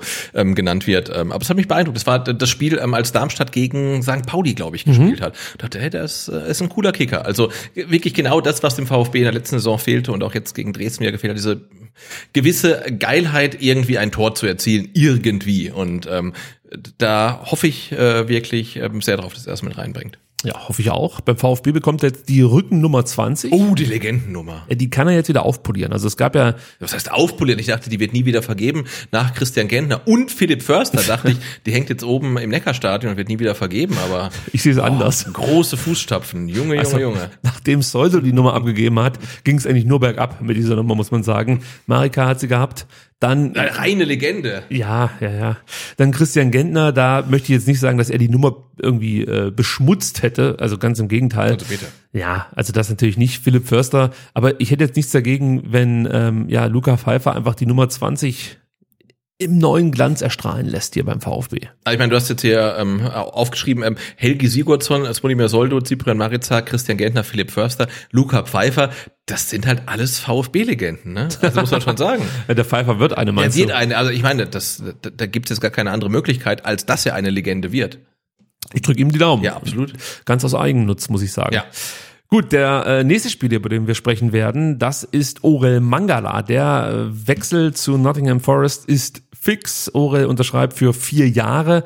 Letzte Woche haben wir ja schon ja gesagt, dass das Ding immer heißer wird und eigentlich so gut wie durch ist, aber eben noch nicht kom komplett finalisiert. Äh, der Transfer zog sich auch so etwas in die Länge. Das lag daran, dass der Medizincheck in Griechenland durchgeführt wurde. Weil der Eigner von Nottingham oder der Besitzer, glaube ich, Grieche ist. Genau, das ist der Hintergrund. Der Eigentümer von Nottingham Forest ist Evangelos Miranakis und ähm, der hat wohl schlechte Erfahrungen gemacht mit den Ärzten in London. Ah, Ja, und der besteht jetzt darauf, dass alle medizinischen Tests in Athen durchgeführt werden. ein Traum. So, und ähm, das musste eben auch Orel über sich ergehen lassen. Und er wechselte jetzt für eine Summe ja zwischen 13 und 15 Millionen Euro. Da hört man mal das eine, mal das andere. Deswegen habe ich mich jetzt hier nicht komplett äh, auf eine Summe festgelegt. Auf jeden Fall ist das Ding jetzt durch. Äh, gibt noch ein paar Boni, die oben drauf kommen können. Da redet man dann so im Idealfall von weiteren 4 Millionen Euro. Und außerdem hat sich Sven Mislintat noch eine Weiterverkaufsbeteiligung gesichert.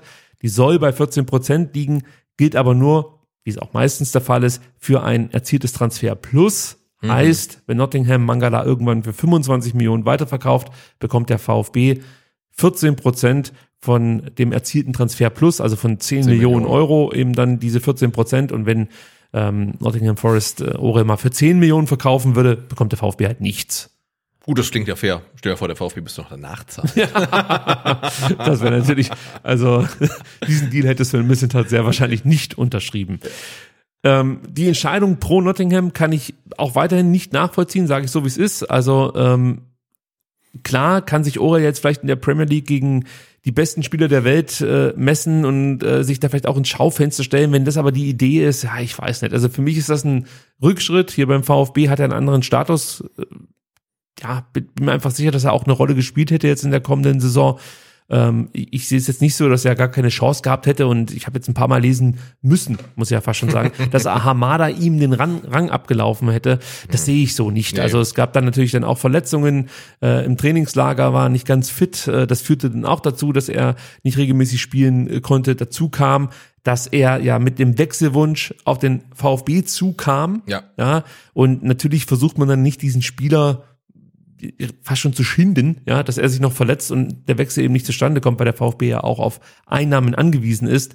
Und äh, ich bin mir sicher, wenn Orel gesagt hätte, ich möchte hier bleiben und zieh durch, dann wäre das ganz klar eine feste Größe gewesen Ja. äh, beim VfB. Aber wir haben es ja auch schon mal, ähm, ich glaube in der Länderspielpause ähm, gehört, ähm, als dann die Wechselgerüchte um Orel Mangala ähm, handfester wurden und er das Interview gegeben hat oder sein Berater äh, das lanciert hat, äh, wo er Orel Mangala dann sagte, er sucht ein neues Projekt und ich glaube Nottingham ist halt wirklich ein Projekt, weil die haben in dieser Transferperiode als Aufsteiger 100 Millionen Euro rausgeblasen, haben ja die halbe Bundesliga leer gekauft, bauen glaube ich ihr Stadion auch noch um für viel Geld und so weiter. Also das ist wirklich ein Projekt und Und ich weiß nicht, wer da jetzt gerade am Ruder ist, aber ich glaube, ähm, wenn da jemand ist, der dieses Projekt auch gut verkaufen kann, ähm, dass man dann einen Orel Mangala und seinen Berater auch davon begeistern kann. Also auf jeden Fall ist da viel Geld, äh, viele neue Spieler, viel Aufbruchstimmung ähm, und ja, vielleicht war das auch ein Grund, wo, wo er dann gesagt hat, okay, da äh, mache ich mit, da entsteht was Großes. Ja, und ich bin ja auch einfach persönlich beleidigt, dass halt einer meiner Lieblingsspieler geht. Also deswegen kann ich es ja fast schon nicht gut finden. Aber, aber mittlerweile muss man ja fast schon froh sein, äh, wenn ein VfB-Spieler nicht innerhalb der Bundesliga wechselt, sondern einfach äh, ins Ausland. Also da, das ist schon mal gut für mich. Sehr guter Punkt, sehr ja. guter Punkt. Aber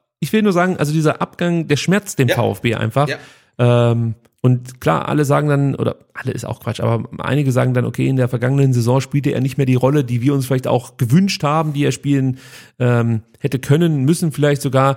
Äh, aber ich bleibe halt dabei. Es ist ein herausragender Fußballer, der macht den Unterschied aus. Ja. ja. Und das wird er jetzt halt für Nottingham und nicht mehr für den VfB. Und das ist ein Problem. Und ähm, über was wir vielleicht auch mal ganz kurz sprechen sollten, ist, der VfB möchte ja jetzt diesen Abgang intern auffangen, ja, und keinen weiteren zentralen Mittelfeldspieler verpflichten. Deswegen jetzt die Frage an dich, ist das Risiko zu hoch, dass Ahamada, Nate, Mio, mit Abstrichen vielleicht auch noch ein Eckloff, eben ähm, diese Lücke nicht füllen können und äh, sich das bekannte Problem, nämlich einfach ja die fehlende Durchschlagskraft äh, aus dem Mittelfeld in der kommenden Saison noch weiter manifestiert? Ja, ich finde es schwierig. Also wir haben in der vergangenen Saison ähm, probiert, irgendwie ähm, den Castro-Abgang intern zu kompensieren. Das hat, würde ich sagen, nicht geklappt, aufgrund von vielen Verletzungsproblemen. Jetzt versuchen wir den Abgang von äh, Mangala intern zu kompensieren. Ich würde sagen, diesmal klappt's, letzte Saison lief es halt so schief. Ähm, die Spieler können nicht wieder so oft so viel verletzt sein. Ein Hamada ist näher an der Mannschaft. Ich fand auch ein Mio hat seitdem nochmal einen Schritt gemacht. Also ich finde das schon okay. Und äh, natürlich ist es immer so, wenn ein Spieler den VfB verlässt, dann werden immer äh, Lobpreisungen auf ihn ihn gesungen, aber man darf auch nicht vergessen, in der entscheidenden Phase, als es beim VfB um den Klassenerhalt gang, äh, ging, äh, saß er auf der Bank, weil seine Rückwärtsbewegung nicht gut war, weil er nicht Laufleistung war schlecht. Laufleistung nicht, war schlecht, ne? Gut, ja, Schnee, schlecht, du hast recht. Also in, in, den entscheidenden Phasen war er nicht da, wo er sein sollte und ähm, deswegen finde ich, äh, kann man ihn tatsächlich äh, intern ersetzen, wobei man natürlich auch äh, sich keine ähm, Illusionen machen darf. Er war vermutlich der beste Spieler, den der VfB im Kader hatte, aber ich glaube, er kann noch viel mehr. Und er ist dann für mich auch so ein Fall äh, von einem Spieler, wo man sagen muss, neutral gesehen tut's ihm vielleicht gut, wenn er mal woanders hinwechselt zum anderen Verein, in eine andere Liga, kriegt neue Reize, kriegt neue Herausforderungen, da kann er noch viel, viel besser werden, weil beim VfB schien's ja schon so ein bisschen zu stagnieren, weil man darf auch nicht vergessen, er ist der Spieler, der wirklich am längsten da war. Er ist ein Schindelmeiser-Transfer, der ist ewig da, der, der, der Junge, und wurde dann auch immer besser, aber so richtig gezündet, dass er den nächsten Step gemacht hat, das kam ja nicht. Und vielleicht kommt jetzt Nottingham, würden es natürlich alle ankotzen, aber äh, warum nicht? Aber äh, um auf deine Frage zurückzukommen, ich glaube, ähm, es ist vertretbar äh, zu sagen, äh, Ahamada, Nate, Mio, Mola, äh, wir haben genug Spieler und diesmal klappt das mit der Kompensation. Also ich sehe es so, wenn ähm, man, wenn der Trainer und der Sportdirektor, wenn die überzeugt sind, dass ein Ahamada in der Lage ist, wirklich 30 Bundesligaspiele zu machen, oder sagen wir 25. Ja.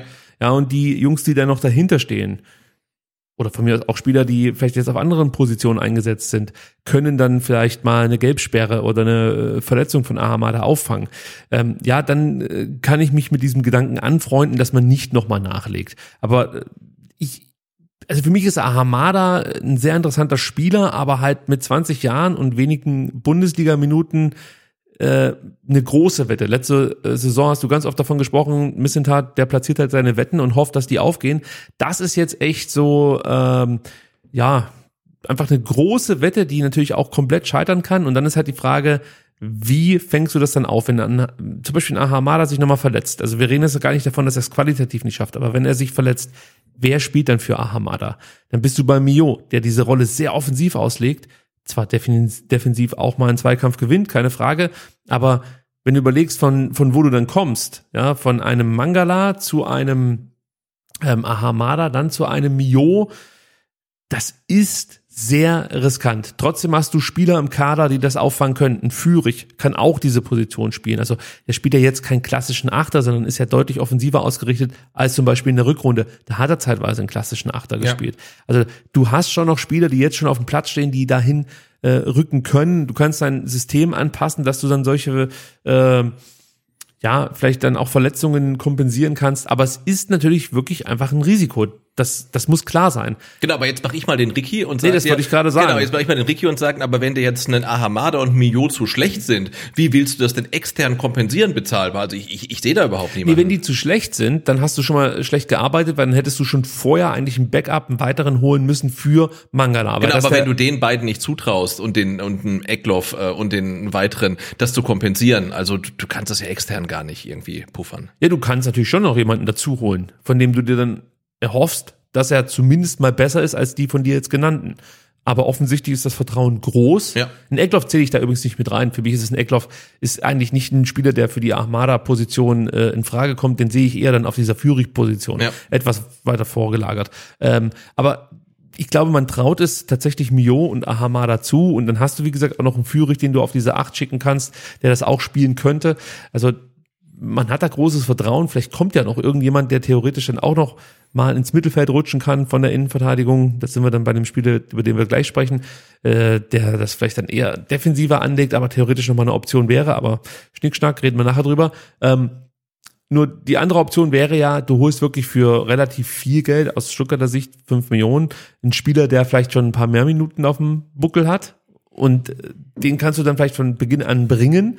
Aber das wird wahrscheinlich auch ein Spieler sein, der sich nicht mehr so enorm entwickelt und dann auch wieder den Spielern, denen du ja eigentlich jetzt diese Minuten geben musst, ja, damit sie sich weiterentwickeln, Absolut. genau dann diesen Raum wieder versperren. Genau, und ein Spieler, der sich dann ver vermutlich auch nicht dann äh, klaglos auf die Bank wieder setzt. Ähm, Ob, ne? es ist fast egal, wenn er dann gut, wenn er dann einfach schon Natürlich. so weit ist, ja, dass er jetzt einem Ahamada vorgezogen wird, wird Matarazzo ihn spielen lassen. Weil da bin ich mir sicher, dass er das auch aus der vergangenen So- Saison gelernt hat, weil das hat er ja selber gesagt. Ergebnis Entwick- vor Erlebnis, ja. Ja, ja, so und- kann man sagen. Und Entwicklung natürlich. Er, er, hat, er hat klipp und klar gesagt, Ergebnis vor Entwicklung. Entwicklung, ja, So. natürlich, ja. Also damit ist dann halt klar, wenn da ein Spieler spielt, der einen Schritt, der aktuell einen Schritt vor Armada steht, wird Matarazzo eher diesen Ja. Spieler spielen lassen und dann muss er Armada halt gucken, dass er diese Schritte im Training geht. Ja.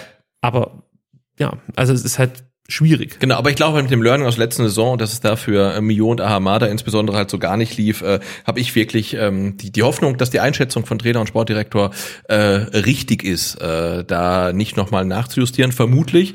Ähm, und wir haben es ja auch gesehen, in der entscheidenden Phase der Saison ähm, hat Orel Mangala auch jetzt, ja, Ja, haben wir. ne, Aber auch da äh, mit, ja, muss man ein bisschen, ähm, ich glaube, Abstriche machen, weil diese Scheiß Muskelgeschichte Ja, klar. ihn komplett rausgeschlagen Ja. hat. Also dieses halbe Jahr hat ihm einfach kompletten Zahn gezogen, weil davor hat er sich einfach prächtig entwickelt, muss man sagen. Ja. Von zweiter Liga dann in die erste Liga, das hat echt wirklich Spaß gemacht, ihm dabei zuzuschauen. Und dann hast du dieses Scheißjahr, äh, diesen, diesen scheiß Frühling, muss man sagen, plus Sommer, wo er sich immer wieder äh, neue Muskelverletzungen Genau, zuzieht. plus Corona. Und dann ist es halt Ja. durch gewesen. Corona auch noch so ein Thema gewesen. Ja. ja klar. Äh, und dann ist vielleicht, weiß ich nicht, aber vielleicht ist äh, Orel dann auch ein Spieler, der das komplette Vertrauen in seinen eigenen Körper braucht, um seine Topleistung abzurufen.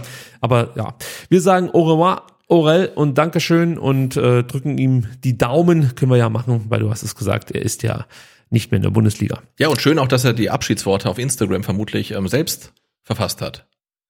Weiß ich nicht, ob Ja, aber das es so war, also aber es, es erschien so, es war auf jeden Fall war es keine deutschsprachige PR-Agentur, die das Nee, das nicht. geschrieben hat. Ähm, also insofern fand ich das ganz ähm, herzig. ja, schöner Abschied, Ja. kann man so sagen. Kommen wir zu Ömer Beers, der wechselt für ein Jahr gebührenfrei nach Magdeburg, kommt also wieder zurück im besten Fall, denn es gibt auch keine Kaufoption für Magdeburg. Er soll da jetzt wirklich einfach äh, Minuten sammeln, muss man sagen, bei einer spielstarken Mannschaft. Christian Titz, ne? Ist Ja, Trainer. so ist es. Das kommt ihm vermutlich entgegen, muss man sagen. Und ähm, ja, für, für uns jetzt hier in Stuttgart hat er vier Bundesliga äh, Einsätze bestritten und einmal im Pokal gespielt. Ich gehe mal davon aus, dass er Magdeburg da ein paar mehr Einsätze äh, bekommt. Und ähm, ja, das, das Projekt, wie es immer so beschrieben wird, Beas, äh, ist, glaube ich, auch ein langfristiges. Also da braucht man jetzt auch nicht verzagen und sagen, Mensch, das wird ja gar nichts, äh, was der Beas da macht. Äh, es ist, Im Endeffekt ist das ein, ein schlechter Transfer von Sven Missentat. Ich glaube wirklich, dass es ein Spieler ist, der schon enorm davon profitiert hätte, wenn er für die U21 hätte spielen Ja. können. Also gerade in der vergangenen Saison ist bei ihm nicht möglich, weil da gibt's ja diese nicht die EU-Ausländerregelung. Und ähm, deswegen ist Magdeburg jetzt ein vernünftiger Schritt, meiner Meinung nach. Ja. Bei uns hat er noch Vertrag bis 2025. Den müssen wir Nee, sehe seh ich genauso, sollte man nicht abschreiben, wurde dann vielleicht auch, ähm, als er kam, ein bisschen mit Erwartungen überfrachtet. Ähm, er war nicht nur der Türkei-Messi, sondern auch der Castro-Nachfolger und äh, ja, das, Erste Testspiel war das Problem. ja, und dann genau, und dann noch so ein paar Trainingsvideos, Videos, die dann irgendwie äh, ähm, ja nicht viral gingen, aber dann doch um, relativ rund ging, wo er dann irgendwie ziemlich coole Sachen mit dem Ball macht und äh, ja, da ist er vielleicht noch nicht so weit und äh, ich hoffe, dass er jetzt in Magdeburg äh, viel Spielzeit bekommt und äh, dann zurück zum VfB kommt und dann wirklich zeigen kann, was er drauf hat. Du merkst das ja jetzt schon, dass hier in Stuttgart ähm, so ein neuer Hype entstanden ist um fast jeden Zugang. Äh, also eigentlich wird jeder Spieler viel zu gut gesehen, der zum VfB kommt. Und wir haben ja vorhin, äh, als wir noch im Flur standen, mal so spaßeshalber gesagt, wahrscheinlich, wenn jetzt der, der Missinter mit dem S-Wein um die Ecke käme, würden alle sagen, ja super, der kennt sich hier schon Ja, gut klar. aus und äh, wird wahrscheinlich jetzt genau der erfahrene Spieler sein, der uns gefehlt hat. Ja. Also was ich damit sagen möchte, hier beim VfB ist aufgrund guter Arbeit von Sven Mislintat ein sehr hohes Vertrauen in seine Verpflichtungen entstanden. Genau. Und wenn du dann selbst dann auch noch erkennst, wie hier zum Beispiel bei BS, dass er in seinem ersten Testspiel äh, dich komplett wegballert, ist ein junger Spieler, der monatelang nicht gespielt hat und dann gleich so aufgedrumpft hat, eben wie er dann, was war denn das, wie in Wiesbaden? Nee, Sandhausen, wie er gegen Sandhausen in diesem ersten Test dann äh, es eben getan hat, dann, äh, ja, dann projizierst du ja so gewisse Hoffnungen in diesen Spieler und die konnte er einfach nicht standhalten. Das ging dann schon damit los, dass er erst später die Spielerlaubnis bekommen hat, also er musste erst 18 werden. Stimmt, die Hängepartie, ja, ja, ja. Äh, Und dann lief es natürlich auch, sag ich mal, vom Saisonverlauf nicht so, dass solche Spieler regelmäßig einfach mal ein paar Minuten schenken kannst, weil du halt relativ safe, Ja. was ich, auf Platz 12 stehst oder so. Genau, von der Dramaturgie war es dann auch relativ schlecht, dass er dann halt äh, gegen Fürth in der Rückrunde halt ein paar Minuten bekommt, da ganz gut aussieht und danach irgendwie gar nicht mehr spielt. Also das war alles jetzt nicht äh, so, wie sich das äh, der VfB und auch der Spieler gewünscht äh, hätten. Und ich glaube, so eine Laie in die zweite Liga ist es, ne? Ähm, Ja. Zweitliga-Aufsteiger als Magdeburg ähm, kann ihm dann ganz gut tun. Gestern hat er nicht gespielt, glaube ich. Ne? Nee, gegen gestern Frankfurt. Pokal gegen Frankfurt ähm, durfte er nicht dran, war aber äh, im Kader. Ah, okay. Ja. Ähm, Darko Schulinov. Äh, wir haben letzte Woche schon darüber gesprochen, dass Sven Missentat einem Transfer von Schulinov zu Schalke eigentlich eine Abfuhr erteilt hat. Er hat das jetzt dann auch nochmal in der vergangenen Woche wiederholt und meinte, das Thema ist durch. Ähm, jetzt betritt aber Sebastian ein neuer Interessent die Bühne und zwar der FC Burnley. Die werden übrigens von Vincent Company gecoacht. Oh. Ja, den kennt man natürlich hier in Deutschland. Ja. Und ähm, die spielen inzwischen in der Championship. Ähm, da gab es auch einen ganz dramatischen Abstieg. Leeds gewann gegen Brentford und Burnley verlor zu Hause gegen Newcastle. Also das war ähnlich dramatisch. Ja, vielleicht nicht ganz so, aber es war auf jeden Fall dramatisch. Ich würde gerade sagen, ähnlich so dramatisch, dramatisch äh, wie das Spiel, gegen Köln. Nein, äh, natürlich nicht. Na. Muss ich mich selber erstmal schütteln. Ähm, gut, ähm, Fakt ist, dass äh, Burnley natürlich wieder aufsteigen möchte. Und äh, vor allem wollen sie die vielen hochkarätigen Abgänge auffangen, die es jetzt gegeben hat. In der letzten Woche ging da wirklich einiges über die Ladentheke und ähm, ihr wertvollster Spieler Maxwell Cornet ist auch noch auf dem Sprung und genau da kommt eben jetzt Darko Schulinov ins Spiel. Bur- Burnley soll sich äh, mit Darko wohl beschäftigen, wäre wohl auch bereit, die drei Millionen Euro Ablösesumme zu zahlen, bevorzugen aber ein Leihmodell mit Kaufoption. Ähm, jetzt ist halt die Frage, ist Darko inzwischen nicht mehr als diese drei Millionen wert, zumindest für den VfB? Ja. Und ich glaube, die Antwort ist genau diese, ja. Äh, ja, tatsächlich aufgrund seiner Polyvalenz, denke ich, ne? Weil ähm, er dir wirklich überall helfen kann, sei es im Mittelfeld, sei es im Sturm, sei es irgendwie als Wingback zur Not. Also wie eben schon gesagt, ich glaube, außer Torwart kann Darko schon auf alles spielen, das ist einigermaßen solide. Und ich glaube, so jemanden braucht äh, der VfB als Kaderspieler in der kommenden Saison. Und deswegen, ja, glaube ich schon, äh, dass ähm, sich der VfB einen Abgang wirklich ähm, gut bezahlen lassen würde. ja, du musst ja auch diese Assets, die er noch mitbringt, so wie Galligkeit und, und das Mindset, was uns wirklich gefehlt hat in der vergangenen Saison, das müsstest du ja jetzt auch nochmal neu in den Kader holen. Also, das kannst du eigentlich jetzt nicht abgeben. Genau solche Spielertypen, die willst du halt einfach im Kader haben, die möchtest du in der 70., 80. Minute irgendwann einwechseln können und die möchtest du auch gegen Dresden in die Startelf stecken können und der schießt dir halt das einzige Tor und du kommst eine Runde weiter. Also er hat ja auch Qualität. Genau, So. die Assets, die du gerade angesprochen hast, also gerade diese Galligkeit, die kannst du ja auch gar nicht einkaufen. Also die, ähm, die, die, hat einen Spieler, die hat er nicht, aber da, du- danach zu scouten wird halt wirklich schwierig und ähm, da ist er dann wirklich so ein Glücksfall. ich sag mal so, die geben andere nicht gerne ab, solche Genau, Spieler. genau. So. Und ähnlich wird es äh, auch beim VfB sein. Also ich, ich glaube auch, der VfB lässt Schuli nur für, nur für ein Ja. komplett unmoralisches Angebot ziehen. Diese Nummer mit Leihe- und Kaufoption, die können sie sich komplett in die Haare schmieren. Das, das, das wird Missentat nicht machen, da lege ich mich fest. Klar. Ja, it's a no. Ja. Ja, wenn die jetzt, was weiß ich, mehr als fünf Millionen hinlegen, wird man sich das überlegen.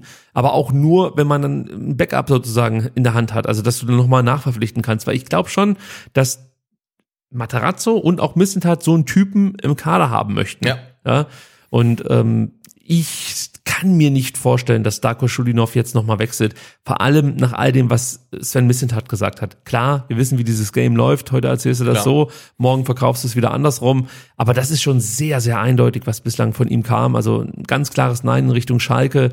Grundsätzlich sagt er, wir haben viel vor mit ihm Genau. in dieser kommenden Saison. Jetzt den Spieler dann abzugeben, das müsstest du dann schon wirklich gut erklären und vor allem dann auch wieder gut auffangen können. Und Ja. ja, ich weiß Plus, du kannst dem Spieler auch ein, eine gute Perspektive geben, dass er am ersten Bundesligaspieltag in der Startelf steht. Äh, Das kommt sollte noch dazu. Kalajdzic nicht fit werden, ähm, ist er wahrscheinlich einfach gesetzt, ja. Und das ist natürlich auch nochmal ein Aspekt, äh, wo dann Schulinov sagt, äh, dann spiele ich lieber äh, am Sonntag vor äh, 50.000, ähm, als irgendwie in der zweiten englischen Liga rumzukicken. für mich ist er ein ganz klar fester Kaderspieler. Das heißt, für mich, er wird immer im Kader stehen, wenn er fit ist, hat er zumindest gute Chancen, wenn er gut trainiert, ist er dabei und er wird wahrscheinlich auch fast in jedem Spiel eingewechselt werden, Ja. wenn es die, äh, ja, der Spielverlauf hergibt. Also das ist einfach ein Spieler, dem traue ich 30 Einsätze zu in der kommenden Saison. Also Ja, ja, wenn er fit bleibt und äh, wie gesagt seine Leistung bringt, ist das für mich ein Spieler, sagen wir mal, zwischen 25 und 30 Einsätze. Genau. Natürlich nicht alle von Anfang an. plus das Kinderfoto ähm, im VfB-Trikot. Also Das der- ist, ja, also- ja, sorry. mein Herz erreicht hat er mit diesem Bild. Borna Sosa hat auch mein Herz erreicht, allerdings nicht, auch mit Fotos muss ich sagen, aber nicht mit äh, Fotos im VfB-Trikot, sondern genau andersrum, äh, wenn er Ohne ohne, Trikot. Trikot. sich abgelichtet hat, dann nur in Unterhose. Aber, aber seine Tattoos sind schon ziemlich hässlich, oder? Aber er hat, glaube ich, ähm, den Linkin Park-Sänger ähm, tätowiert. ja, habe ich auch gesehen, ja, ja. Chester auf dem Chest, ja. Ich, ich, ich finde wirklich immer noch das geilste Bild von, von Borna Sosa ist entstanden nach dem Köln-Spiel, als er nur im Schlüpper durchs Stadion getragen wurde. Einfach toll, einfach toll. Äh, letzte Woche haben wir auch über Borna gesprochen und haben erwähnt, dass Man City ähm, Borna auf der Shortlist habe, sollte ja der Marc Kukurea, jetzt hab ich's, Kukurea, so. Okay, aber er spielt ja in England, deswegen. Also, äh, ist aber egal, weil Brighton, Hove and Albion hat sich jetzt wohl mit Man City geeinigt. Also der Deal wird wahrscheinlich über die Bühne gehen. Und dann ist Borna Sosa auch runter von dieser Shortlist. Und ähm, ja, wir müssen weiter warten, ob und wann es ein Angebot gibt für Borna Sosa, dass der interessant sein könnte für andere Vereine, gar keine Frage. Jetzt gab es ja hier auf dem deutschen Markt dann auch nochmal einen entscheidenden Wechsel. Äh, Leipzig hat sich äh, David Raum geholt. Ich glaube jetzt nicht, dass Borna Sosa nach Hoffenheim wechseln wird, aber zumindest ist es jetzt mal ja, ist mal was ins, ins, Genau. ins äh, Laufen Ein gekommen. paar so, ein Dominosteinchen. Ja. Ähm, ist Angelino, ähm, ist aber noch in Leipzig. ja, er hat aber keinen Bock auf die Scheiße, um es mal auf den Punkt zu bringen. Würde gerne wechseln. Da gibt's jetzt die Überlegung, ob er nach Hoffenheim Genau. geht. Hat er wahrscheinlich auch keinen Bock drauf, oder? Doch, hat er Oh wohl, Gott. ja, ist, da ist er komplett schmerzbefreit. Ja. Hauptsache die Code stimmt und Hauptsache er bekommt Spielzeit und sein Berater ist einfach nochmal nach Barcelona äh, gefahren oder was weiß ich, das wohnt er geht- sowieso ja, in der das Nähe. geht- das geht Er hat immer. gesagt, du, äh, übrigens, wir hätten da jetzt Zeit. Äh, Und äh, offensichtlich hat man sich in Barcelona gedacht, ja, aber nein. Ich meine, ba ba Barcelona geht immer, aber ähm, naja, aber dann ist der Linksverteidiger-Markt jetzt ja auch äh, ein bisschen in Bewegung. Jetzt geht's los, Schauen wir mal, sozusagen. ja. Den Kanaltic der Woche habe ich auch noch mit dabei.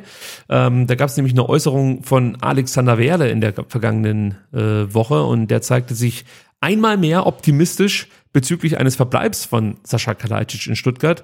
In einem Interview unterstrich er nochmal, dass Sascha äh, Spieler des VfB Stuttgart sei und es bislang keine Anfragen für ihn gibt. Dass sich das schnell ändern kann, wissen wir. Und dass es dann auch schnell zu einem Wechsel kommen kann, wissen wir auch. Sven Missentat ist bei diesem Thema auch etwas vorsichtiger, muss man sagen. Zwar kann auch er sich einen Verbleib sehr gut vorstellen, ähm, aber er weiß halt, das Transferfenster ist noch vier Wochen offen und er weiß auch, dass Saschas Berater alles versucht, um seinen Schützling irgendwo anders unterzubringen. Deshalb und nicht nur deshalb, aber auch deshalb wollte Sven Missentat eben ja noch einen weiteren Stürmer verpflichten, was ja mit Luca Pfeiffer jetzt auch geschehen ist. Ähm, jetzt kann man die Frage stellen, ob jetzt damit der Weg frei ist für Sascha Kalajdzic. Ähm, mit Sicherheit würde der VfB Stuttgart, glaube ich, einem Abgang etwas entspannter entgegensehen. Aber ich würde jetzt nicht sagen, dass Pfeiffer wirklich in der Lage ist, Kalajdzics Tore vor allem aus der Vorsaison ähm, ja, direkt zu kompensieren. Also bei Pfeiffer sehe ich so, das wird vielleicht ein Mann, der acht, neun Buden macht, dann sind wir zufrieden. Aber den würde ich jetzt noch nicht bei 10, 12, 15 sehen. Also wenn es so kommt, bin ich so, Genau, also wenn nicht Pfeiffer acht, neun äh, Treffer erzielt, bin ich äh, super Absolut. happy. Ähm, aber ja, man sollte sich äh, bei aller wir haben es eben angesprochen, Eu- Euphorie bei jedem Spieler, der zum VfB kommt, ähm, einfach mal das nüchtern betrachten. Wir vergleichen jetzt einen Zweitligaspieler mit einem Sascha Kalajdzic, der äh, im letzten Sommer Europameisterschaft gespielt hat, mit Österreich gegen Italien. Also der ist halt ein und da ein Tor geschossen. und ein Tor geschossen hat. Also ähm, da reden wir, glaube ich, einfach über verschiedene äh, Level nochmal und ein Luca Pfeiffer muss sich da äh, eingrooven. Der hat vielleicht das Potenzial sogar, ähm, aber er, er wird einen Kalajdzic nicht ersetzen können. Aber ich sehe es halt so, sollte ein Sascha Kalajdzic am 31.8. und am 1.9. dann doch noch irgendwo hinwechseln, würdest du ohne Luca Pfeiffer komplett blank dastehen. Und jetzt hast du halt jemanden, wo du sagst, ey, der ist vielleicht nicht noch nicht ganz so gut, aber er kann ein Stück weit jedenfalls den Abgang kompensieren. Und das, äh, finde ich, ist für den VfB auf jeden Fall eine komfortablere Situation, als dann wirklich komplett blank dazustehen.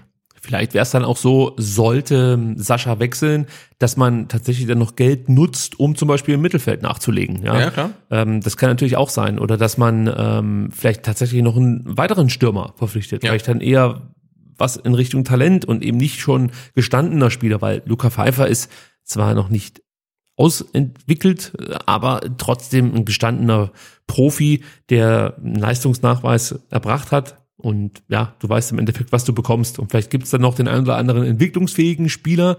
Ja, ich schaue wieder nach Kroatien. Den habe ich nicht vergessen, den Herrn Bello. Ähm, aber Hat den, immer noch keinen neuen Verein gefunden. ja, das ist noch eine Frage der Ablöse, würde ich so sagen. Okay, okay. Also ich bin mal gespannt, wie das weitergeht. Wobei ich jetzt gelesen habe, dass er, ich glaube, in- in den vereinseigenen Kanälen von seinem Verein gesagt hat, dass er definitiv bleiben wird. Oh, okay. Und das kannst du ja jetzt fast nicht brechen. Also da müsstest das du schon eine besonders große Ablösesumme irgendwie Ja. aufbringen, dass die Fans dann sagen, ja gut, scheiß drauf, was der uns gesagt hat. aber ich glaube, die Kroaten sind ja sehr, sehr tolerant. ja, ja, klar. Dafür sind sie bekannt, dass sie da relativ tolerant sind und beide Augen zudrücken. Ja, ja. Also, Die lassen noch mal fünf Grad sein. dann holen wir den Bello einfach nächstes Jahr. So. Ja. Jetzt kommen wir zu einem Spieler, übrigens auch ein Kroate, Ja. Jakov Medic. Ähm, für eine Position ähm, ist das ein Kandidat, äh, auf der der VfB definitiv ja auch noch äh, Bedarf hat, möchte ich mal so sagen. Das ist die Innenverteidigerposition. Man könnte auch sagen Defensiv-Allrounder. Das ist ja schon ein Thema, das uns eine Weile begleitet. Ähm, eigentlich schon den ganzen Sommer über. Übrigens genauso wie der Name Jakov Medic. Der ähm, schwört eigentlich auch schon seit dem kompletten Sommer hier in Stuttgart durch die Stadt. Äh, so richtig konkret wurde es nie, aber man hat es halt immer mal wieder so mitbekommen, dass es da offensichtlich zumindest mal, ja, äh, wie sagt man denn das? Äh, äh, jetzt fehlt mir das Wort. Es gibt Interesse. Äh, so möchte ich sagen. Mein Gott, jetzt ist es wieder so spät und so warm. Ja, äh, also. Lass uns was über Jakov Medic verraten. Ähm, der spielt noch für, dem, für den FC St. Pauli, ist ein Innenverteidiger, der aber durchaus auch auf der Sechs spielen kann. Zumindest hat er das vor zwei Jahren äh, bei Wien Wiesbaden immer mal wieder getan und auch nicht ganz so schlecht. Medic ist ein Spieler, der einen guten Block hat, ähm, eine gute Physis, harte Zweikämpfe führt. Er ist ähm, nicht so grätschenbesessen wie Dinos, aber durchaus auch ein Freund der scharfen Klinge, um es mal vorsichtig auszudrücken. Was auffällig ist, er fängt sehr viele Bälle ab, hat also ein gutes Stellungsspiel, ein gutes Raumgefühl. Spielaufbau ist auch so ein Thema. Er schlägt sehr präzise, lange Bälle, gute Spieleröffnung, gutes Passspiel, viel Raumgewinn auch mit seinen Zuspielen. Also das ist einfach wirklich richtig gut und auffällig. Ähm, er wird zwar als Rechtsfuß geführt, aber nach dem, was ich mir angeschaut habe jetzt am vergangenen Wochenende, würde ich eher sagen, er ist beidfüßig. Also er ist mit links genauso gut wie mit rechts, muss ich sagen. Er ist sehr kopfballstark, bringt die Größe mit. Ähm, traf jetzt auch im Pokal gegen äh, Strahlen. Ähm, zweimal per Kopf. Ähm, ja, er ist groß, kommt mit viel Wucht, ist mit 23 Jahren auch noch jung, muss man sagen, kann da also noch weitere Schritte gehen.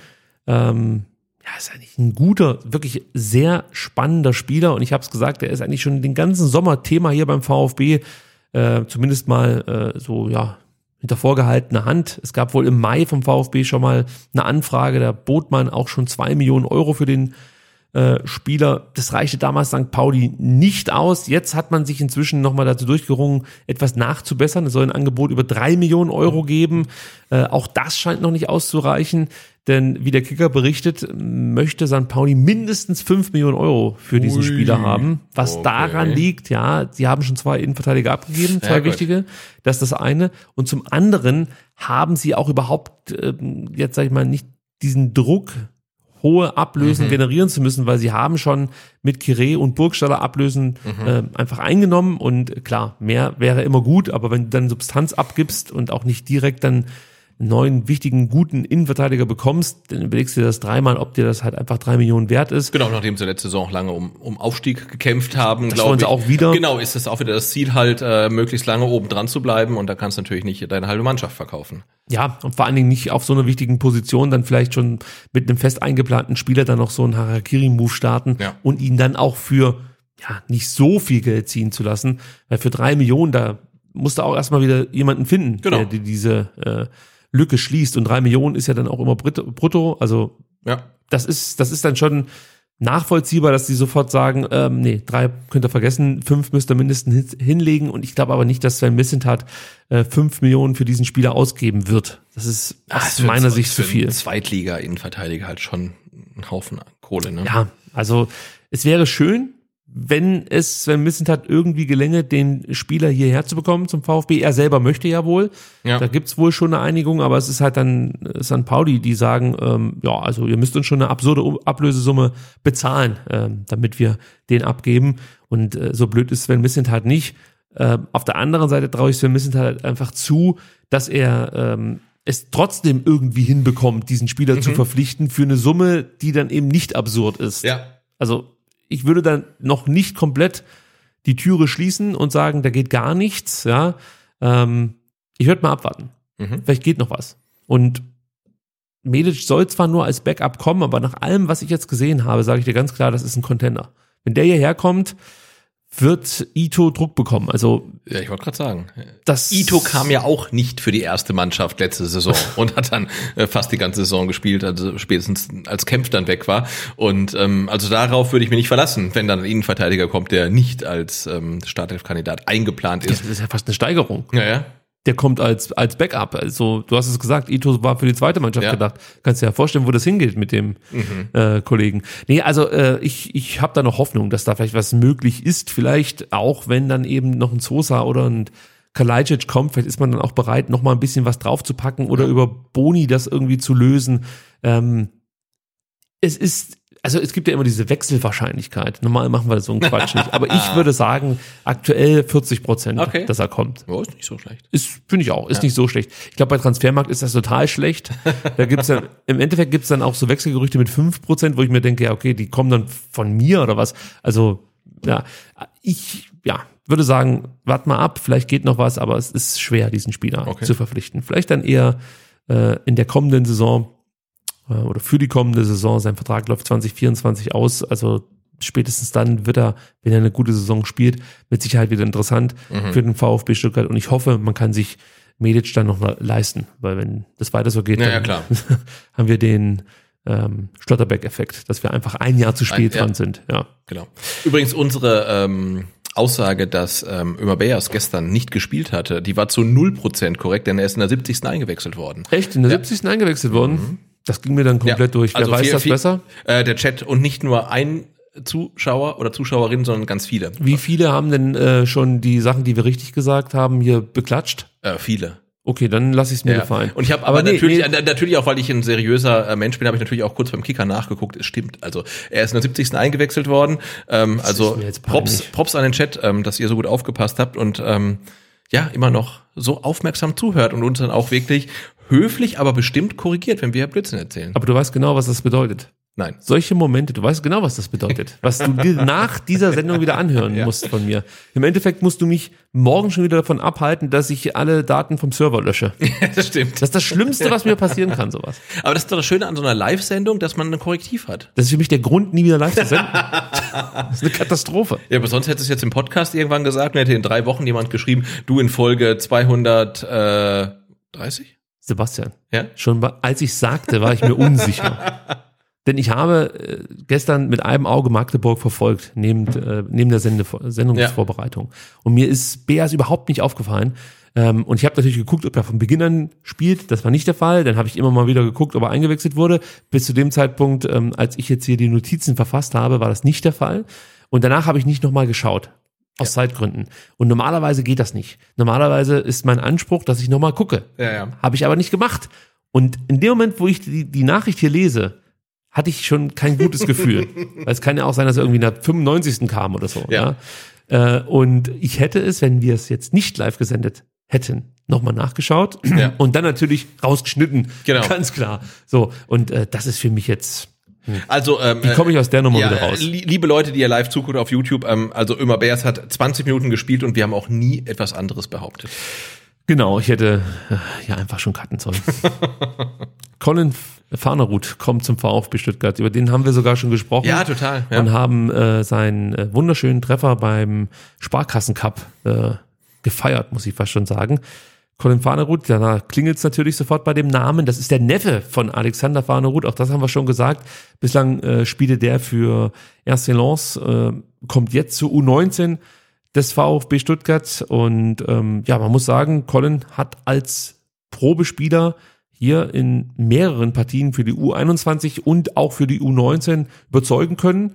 Und ja, sind wir mal gespannt, was da so kommt. Also ich kenne ihn jetzt noch nicht so gut, dass ich jetzt wirklich schon hier irgendwelche äh, äh, Fakten mit euch teilen kann. Aber äh, Sebastian, vielleicht kannst du uns mal sagen, was Thomas Krücken über den Spieler zu sagen hatte. Genau, denn der NLZ-Leiter sagt, ähm, er ist ein handlungsschneller, technisch stärker, strategischer, defensiver Mittelfeldspieler mit spannendem athletischen Profil. Er wird über die U19 an den Herrenfußball herangeführt und wir sind von seinem großen Entwicklungspotenzial überzeugt. Spannendes athletisches Profil. Habe ich auch. Ich auch. Also, ja. Meld dich, Thomas. Also, ich glaube, wenn ich zum Athletiktrainer gehen würde und mich da vorstellen würde, würde ich auch sagen, spannend. Oh, spannend. Feines T-Shirt. gut, Vertragslaufzeit, langfristig, wie man das heutzutage ja, einfach so macht gut. bei NLZ-Spielern und ähm, ja, langfristig wurde auch mit Paulo Fritschi verlängert. Wie von uns, ich habe ich jetzt gelernt, äh, muss man so machen, wie von uns am 5.7. exklusiv ja, brauche ich noch jetzt so ein vermeldet. Soundboard. Ich finde allein schon das reicht. Ja, das, ist, okay. das ist sowieso so albern. Also ist jetzt nicht nur irgendwie eine bestimmte Zeitung, nein, nein, nein. aber dieses, wie von uns berichtet, wie von uns am 2.7., weißt du, das, das steht in jedem Scheißhausblatt, steht das, das wird mit egal. Das wird auf jeden Fall äh, schon wirklich überall berichtet, mehr oder weniger, dass der VfB mit Fritschi verlängert. Ich meine sogar, mich erinnern zu können, dass Sven Missentat in einem Fan-Podcast gesagt hat, dass es sehr gut aussieht, dass man mit den äh, U17ern ähm, jetzt nach und nach verlängern wird. Aber egal, wie von uns, so sagen wir es jetzt ja, auch, ja. am 5.7. exklusiv vermeldet, verlängert Innenverteidiger Paulo Fritschi seinen 2023 auslaufenden Vertrag und ich habe es schon gesagt, ebenfalls langfristig, das sagt man jetzt immer so, weil man äh, keine konkreten Zahlen angeben das möchte. Das ist der Frei Freiburger Weg, ne?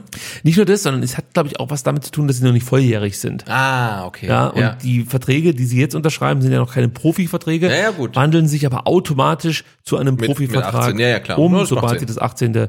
Lebensjahr erreicht haben. Ich denke, damit hängt das so ein Stück weit zusammen. Fritschi, ihr werdet es wissen, vor zwei Jahren kam er aus Freiburg und dann ging eigentlich sein Weg steil nach oben ähm, jetzt aktuell fehlt er, leider Gottes, da da äh, ja, Probleme mit seiner Patellasehne. Hoffen wir mal, dass das äh, bei der äh, Vergangenheit äh, anbelangt. Ich bin jetzt komplett angehört. Ja, ja. ist echt warm. Nee, nicht, das ist nicht die Hitze, es ist dieses Scheißding mit Beas, das kotzt mich jetzt an. Ähm, also er wird für die U19 spielen.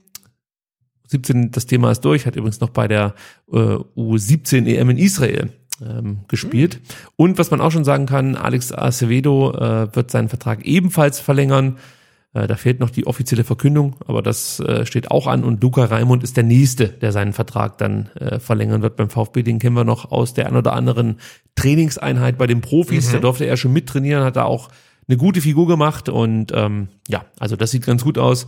Dem VfB gelingt es hier also, die hochveranlagten Talente aus dem U-Bereich zu halten. Gut, dann sind wir durch mit dem Transfer-Update und ich gebe mir jetzt nochmal Mühe, denn jetzt geht es um ein Interview, das Pellegrino Matarazzo einer Zeitung gegeben hat und ein paar Zitate finde ich wirklich interessant. Ähm, Ich finde, einmal mehr gibt sich äh, Rino sehr selbstkritisch und doch entwicklungsbereit, muss man ganz ehrlich sagen. Und ich finde es ich find's ja schon spannend, einfach Pellegrino Materazzo ähm, im Entwicklungsprozess eines Trainers begleiten zu dürfen. Ja. Weil, was Materazzo halt macht, er geht mit diesem Prozess sehr offen und authentisch um. Und ich finde, das ist sehr außergewöhnlich. Nee, sehe seh ich genauso, weil ich habe es ja auch in der letzten Saison ähm, öfters mal angesprochen.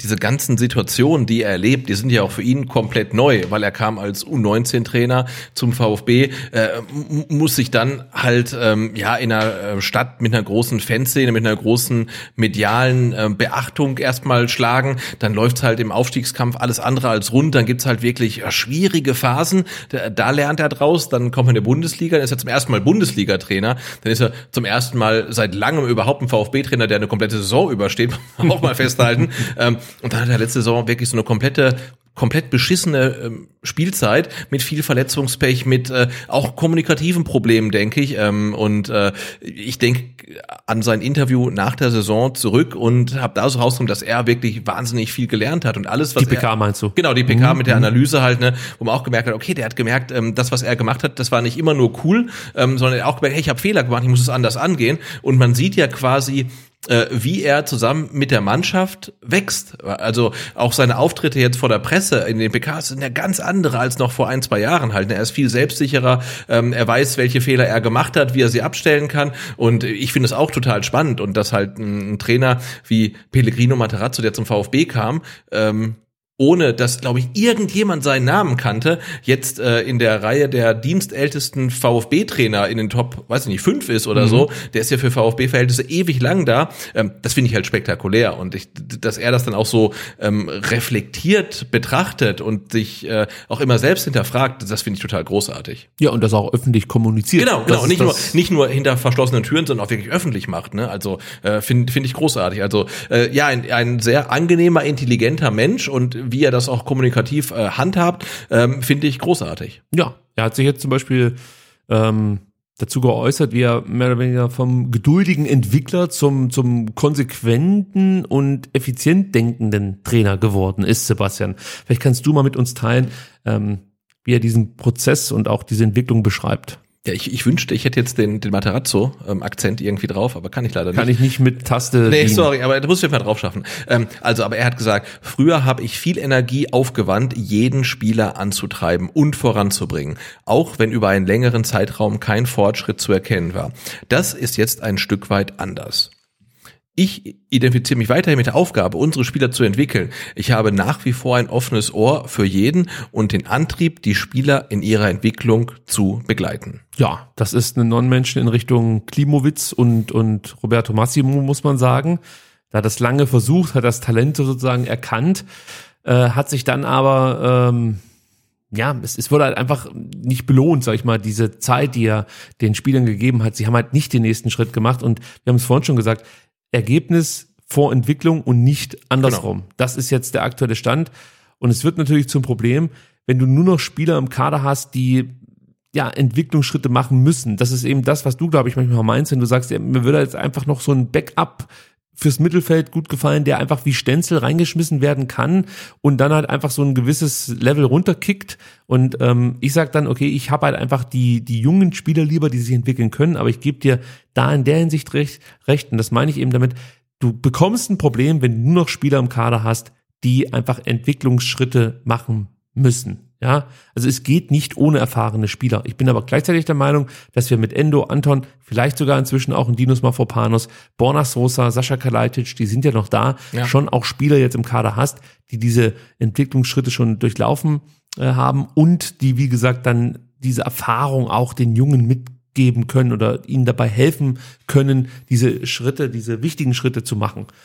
Genau, was, was, was ich halt aus der Aussage von Materazzo halt raushöre, ist, äh, das ist genau diese, diese Transition, die du machen musst, glaube ich, vom NLZ-Trainer zu einem Cheftrainer bei Profis, ja, dass du irgendwann sagen musst, äh, okay, der Spieler hat Potenzial, dieser Spieler müsste eigentlich entwickelt werden, ähm, das ist meine Priorität, aber dann musst du als Cheftrainer eines Bundesligisten mit 70.000 Mitgliedern irgendwann sagen, der Junge hat Potenzial, aber ich brauche jetzt einfach Leistung auf dem Platz. Und wenn er das jetzt nicht abrufen kann, sorry, aber dann kippt er halt hinten runter und er spielt keine Rolle mehr bei uns. Aber ich muss jetzt Punkte holen, ja. Und Ganz ich glaube, das ist halt so eine Priorität. Ähm, die Materazzo auch im Laufe der Saison so ein bisschen verlagert hat, ne? Gerade von Entwicklung zu Ergebnis, wo er gesagt hat, äh, sorry, aber dann fallen halt manche Spieler einfach hinten runter, dann kann ich die jetzt nicht entwickeln, denn jetzt brauchen wir Punkte und das ist mir jetzt muss mir wichtiger sein ähm, als Entwicklung, weil sonst verliere ich meinen Job. Ja, du kannst immer so ein paar natürlich oder vielleicht ein, zwei kannst du natürlich schon so ähm, mit durchschleppen, möchte ich mal so sagen, und auch denen die Spielzeit geben, die sie vielleicht brauchen, um im besten Fall einen Schritt zu machen. Aber das wurden einfach zu viele Spieler, die A stagnierten, manche sogar Schritte zurück Ja. machten. Und ähm, dann hattest du die Ausfälle von, von äh, vielleicht Spielern, auf die hast du komplett gesetzt, Sascha Kalajdzic im Sturm. Und das meine ich eben, wenn du dann irgendwann so viele Spieler hast, die alle einen Schritt machen müssen, ähm, aber keine Spieler mehr an ihrer Seite haben, die äh, dabei unterstützen, dann wird es langsam zum Problem. Also ja. Ähm, Rino räumt auch ein, dass ja man bei manchen Spielern trotz der deutlich erkennbaren Anlagen nicht immer, ähm, ich sag mal, das wichtigste Organ erreicht und und zwar das Gehirn der Spieler. Was sagt er dazu? Ich reflektiere meine Arbeit ständig. In bestimmten Situationen stößt aber auch ein Trainer an seine Grenzen. Besonders wenn es etwa darum geht, mentale Blockaden zu lösen. Manchmal finden wir Trainer den Schlüssel, aber manchmal einfach nicht. So ehrlich muss man sein. Ja, und ich, ich persönlich interpretiere die Aussage so, dass er auch selbst früher einfach viel zu viel Energie in das Lösen mentaler Blockaden seiner Spieler gesteckt hat. Ja, also jetzt erwartet er von, von, von seinen Spielern, glaube ich, so ein Stück weit mehr Eigenverantwortung äh, und vielleicht sogar ein bisschen mehr Professionalität, weil das muss man ja auch sagen. Also du, du, du kannst sie ja nicht immer in die Hand nehmen. Also wir reden ja jetzt zwar von sehr jungen Menschen, keine Frage, äh, aber auch nicht von Kindern. Ja, und irgendwann musst du, glaube ich, dann auch sagen, okay, ähm, das musst du jetzt selbst hinbekommen. Ich kann jetzt dir nicht dabei helfen, dass du dir am Anfang schon, aber nicht immer dabei helfen, dass du dir dann in den Situationen, wo es drauf ankommt, in die Hosen scheißt. Ich, bringe das jetzt mal relativ Genau, aber den ich glaube schon, ähm, dass er so ein Stück weit ähm, durch die letzte Saison, ähm, ich würde es mal ganz äh, plakativ sagen, härter geworden ist Ja. und sagt, ich kann auf Einzelschicksale wirklich nicht mehr so viel Rücksicht nehmen. Ich muss vor allen Dingen das Gesamtergebnis im Auge behalten und wenn einzelne Spieler da nicht mitkommen, sorry, das tut mir leid, aber dann ist es halt so. Und ich glaube, das war am Anfang der Saison noch anders. Da hat er, glaube ich, wirklich mehr auf die Spieler als Individuum geguckt, geguckt, dass die alle mitkommen. Und dadurch hat dann tatsächlich dann das Sport, der sportliche Erfolg ein Stück gelitten. Und ich glaube, da hat er justiert.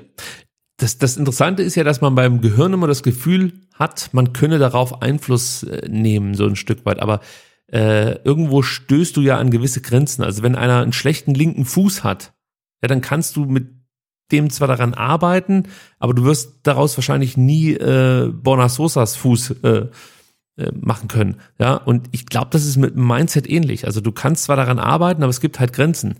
Ja. Und irgendwann musst du dann halt sagen, okay, da reicht's dann halt qualitativ in der Birne nicht. Genau. Also, Aber ich glaube, ich glaube das so auch, dass, dann- dass ich meine nicht, dass sie dumm sind, Nein, sondern, nein, genau. Ja, Aber, aber ich glaube, deswegen ist dann auch ein Materazzo vermutlich mittlerweile eher bereit zu sagen, ähm, einen Bayers leihen wir aus, einen Förster verkaufen wir, wo er vielleicht dann vor einem Jahr noch gesagt hätte, nee, die, die kriege ich irgendwie hin. Also ne, die, die helfen uns noch. Ja. Ähm, also ich glaube schon so ein Stück weit, ähm, dass die vergangene Saison ihn da so ein Stück weit äh, gestählt hat, dass er da auch so ein bisschen mehr ein harter Hund geworden ist und sagen, hey, wenn die Spieler uns jetzt nicht helfen, dann, dann kann ich sie jetzt auch nicht gebrauchen, dann lass uns verleihen oder vielleicht sogar verkaufen.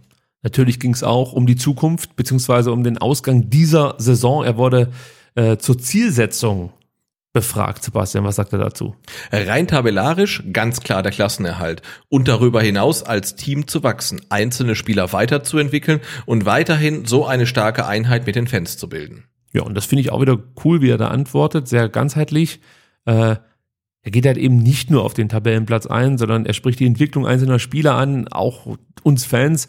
Finde ich immer wieder gut. Also grundsätzlich, wenn du Matarazzo bei Pressekonferenzen hörst, du hast immer das Gefühl, dass er jede auch noch so dumme Frage wirklich versucht, bestmöglich zu beantworten und einfach auch nicht so ich sag mal, Weinzieher-like. Also, weißt du, einfach so einen Satz hinklatschen, den du dir auch vorher hättest ausdenken können. Da wäre auch nicht viel mehr Genau. dabei rumgekommen.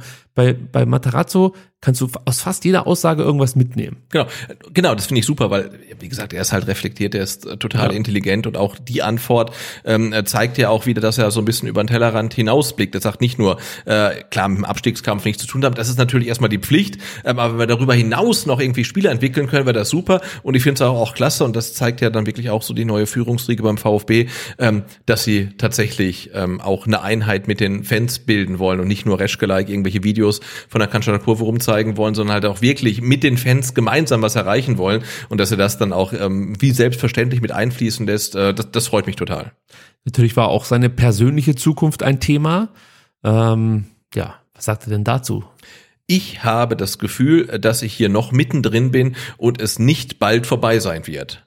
Na, Das klingt schon ein bisschen noch ne? und nicht bald und so weiter, da ist er schon vorsichtig. Aha, ich finde, das klingt total vielversprechend. Äh, Aber ich meine, ich sagen, ich habe das Gefühl, dass ich hier mittendrin bin. Sagt er nicht, er sagt, dass ich hier noch mittendrin bin.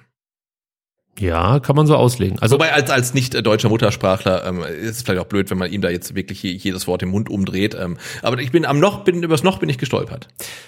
Lass es uns so abschließen. Wir drücken Ja. uns selbst die Daumen, Ja. dass äh, Rino noch lange beim VfB bleiben wird, weil das würde bedeuten, dass er erfolgreich arbeitet Genau. und äh, der VfB wahrscheinlich nicht absteigt. Ja. Also ich kann mir fast nicht vorstellen, dass Pellegrino Matarazzo äh, mit dem VfB absteigt. Also in der vergangenen Saison hätte ich es mir vorstellen können, aber jetzt glaube ich schon, dass er sich dann vielleicht auch äh, persönlich, ich sag mal, verändern wird. Ja, also, ja, äh, ja, wenn es nicht sowieso vom VfB ausgeht, dass er sich verändern muss.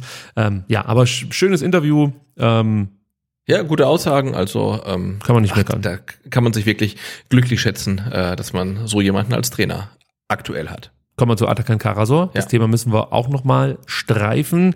Ähm, wir haben gesagt, wir sprechen nur darüber, wenn es neue Entwicklungen gibt. Und die gibt es. Atta ist seit letzter Woche zurück in Stuttgart und absolvierte auch schon die ersten Checks beim VfB.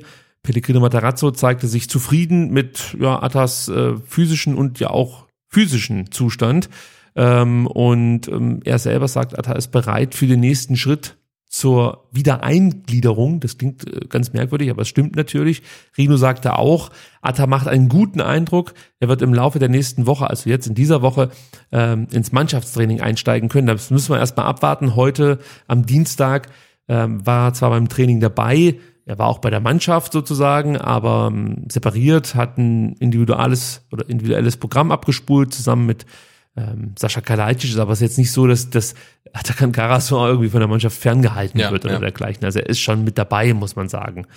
Äh, beim VfB geht man jetzt davon aus, dass Karasor ja einfach noch eine Weile braucht, um diesen Rückstand aufzuholen, den er definitiv hat. Äh, da geht man irgendwie davon aus, dass er vielleicht erst nach der Länderspielphase Ende September wieder eine Option für den Kader sein wird. Da jetzt noch irgendwas zu prognostizieren, ja, fällt mir schwer, weil Ja. ich kenne seinen, zu, seinen aktuellen Zustand einfach nicht und ich finde es jetzt auch nicht so wichtig, dass das jetzt innerhalb von wenigen Wochen gelöst wird, dieses Problem, sondern auch da äh, kann da ruhig eine Woche mehr vergehen, ja, und ähm, ich- glaube, das, das wird ihm gut tun, wenn er jetzt eine Weile erstmal mit der Mannschaft trainieren kann, trotzdem schon wieder Kontakt ja, einfach zum normalen Leben hat und einfach auch lernt, ja, ein Stück weit damit umzugehen, ähm, wie das jetzt aktuell für ihn laufen wird, weil du merkst ja schon auch, äh, wie vor allem dann von der Bild darüber berichtet wird. Ja, da gibt's halt äh, extra einen Artikel dazu, dass er jetzt wieder trainiert und dann sind große Bilder von ihm zu sehen und man weiß ja schon, was die, was die vorhaben, äh, die Konsorten. Und äh, ich glaube, das musst du dann auch erstmal ja, akzeptieren und lernen, damit umzugehen. Da bin ich mal gespannt, wie sich Ja. das entwickelt. Genau. Äh, natürlich gab es auch noch klärende Gespräche mit der Clubführung und mit der Mannschaft. Ähm, aber auch da muss ich nochmal die Bildzeitung mit äh, erwähnen, äh, weil was mich da schon wieder ärgert, ist, dass die Bildzeitung vorgibt, bestens informiert zu sein. Auch dazu gab es einen Artikel. Ähm, und es wurde so ein bisschen suggeriert, dass man praktisch Internas bekommen habe und äh, die jetzt äh, und das Volk streut. Ich sag gleich dazu, sollten wirklich interner ich habe von Internas gesagt, ich weiß, es war ein Fehler, sollten wirklich interner nach außen dringen, äh, wäre das wirklich schlecht für das, für das Mannschaftsklima. Ich kann es mir aber nicht vorstellen. Also ich kann es mir nicht vorstellen, dass der VfB Stuttgart, dass die Mannschaft so gestrickt ist, dass die wirklich dann direkt, äh, nachdem Atta in der Kabine sitzt, mit ihnen äh, so ein Stück weit darüber spricht, äh, was er jetzt erlebt hat, dass da sofort einer der Bildzeitung die Infos durchsteckt. Das, das, das kann ich, das kann ich mir nicht vorstellen. Ich gehe fest davon aus, dass Uschi und sein Uschi, Uschi und ihr Boy da wirklich billige Headlines setzen, um tatsächlich mit dem Leid anderer Menschen Aufmerksamkeit zu generieren. Und das muss man auch mal so klar wieder sagen, das ist halt einfach niederträchtig und widerlich. Und ich finde, das sollte man diesen Menschen immer entgegenbringen, dass man sie verabscheut für das, was sie tun.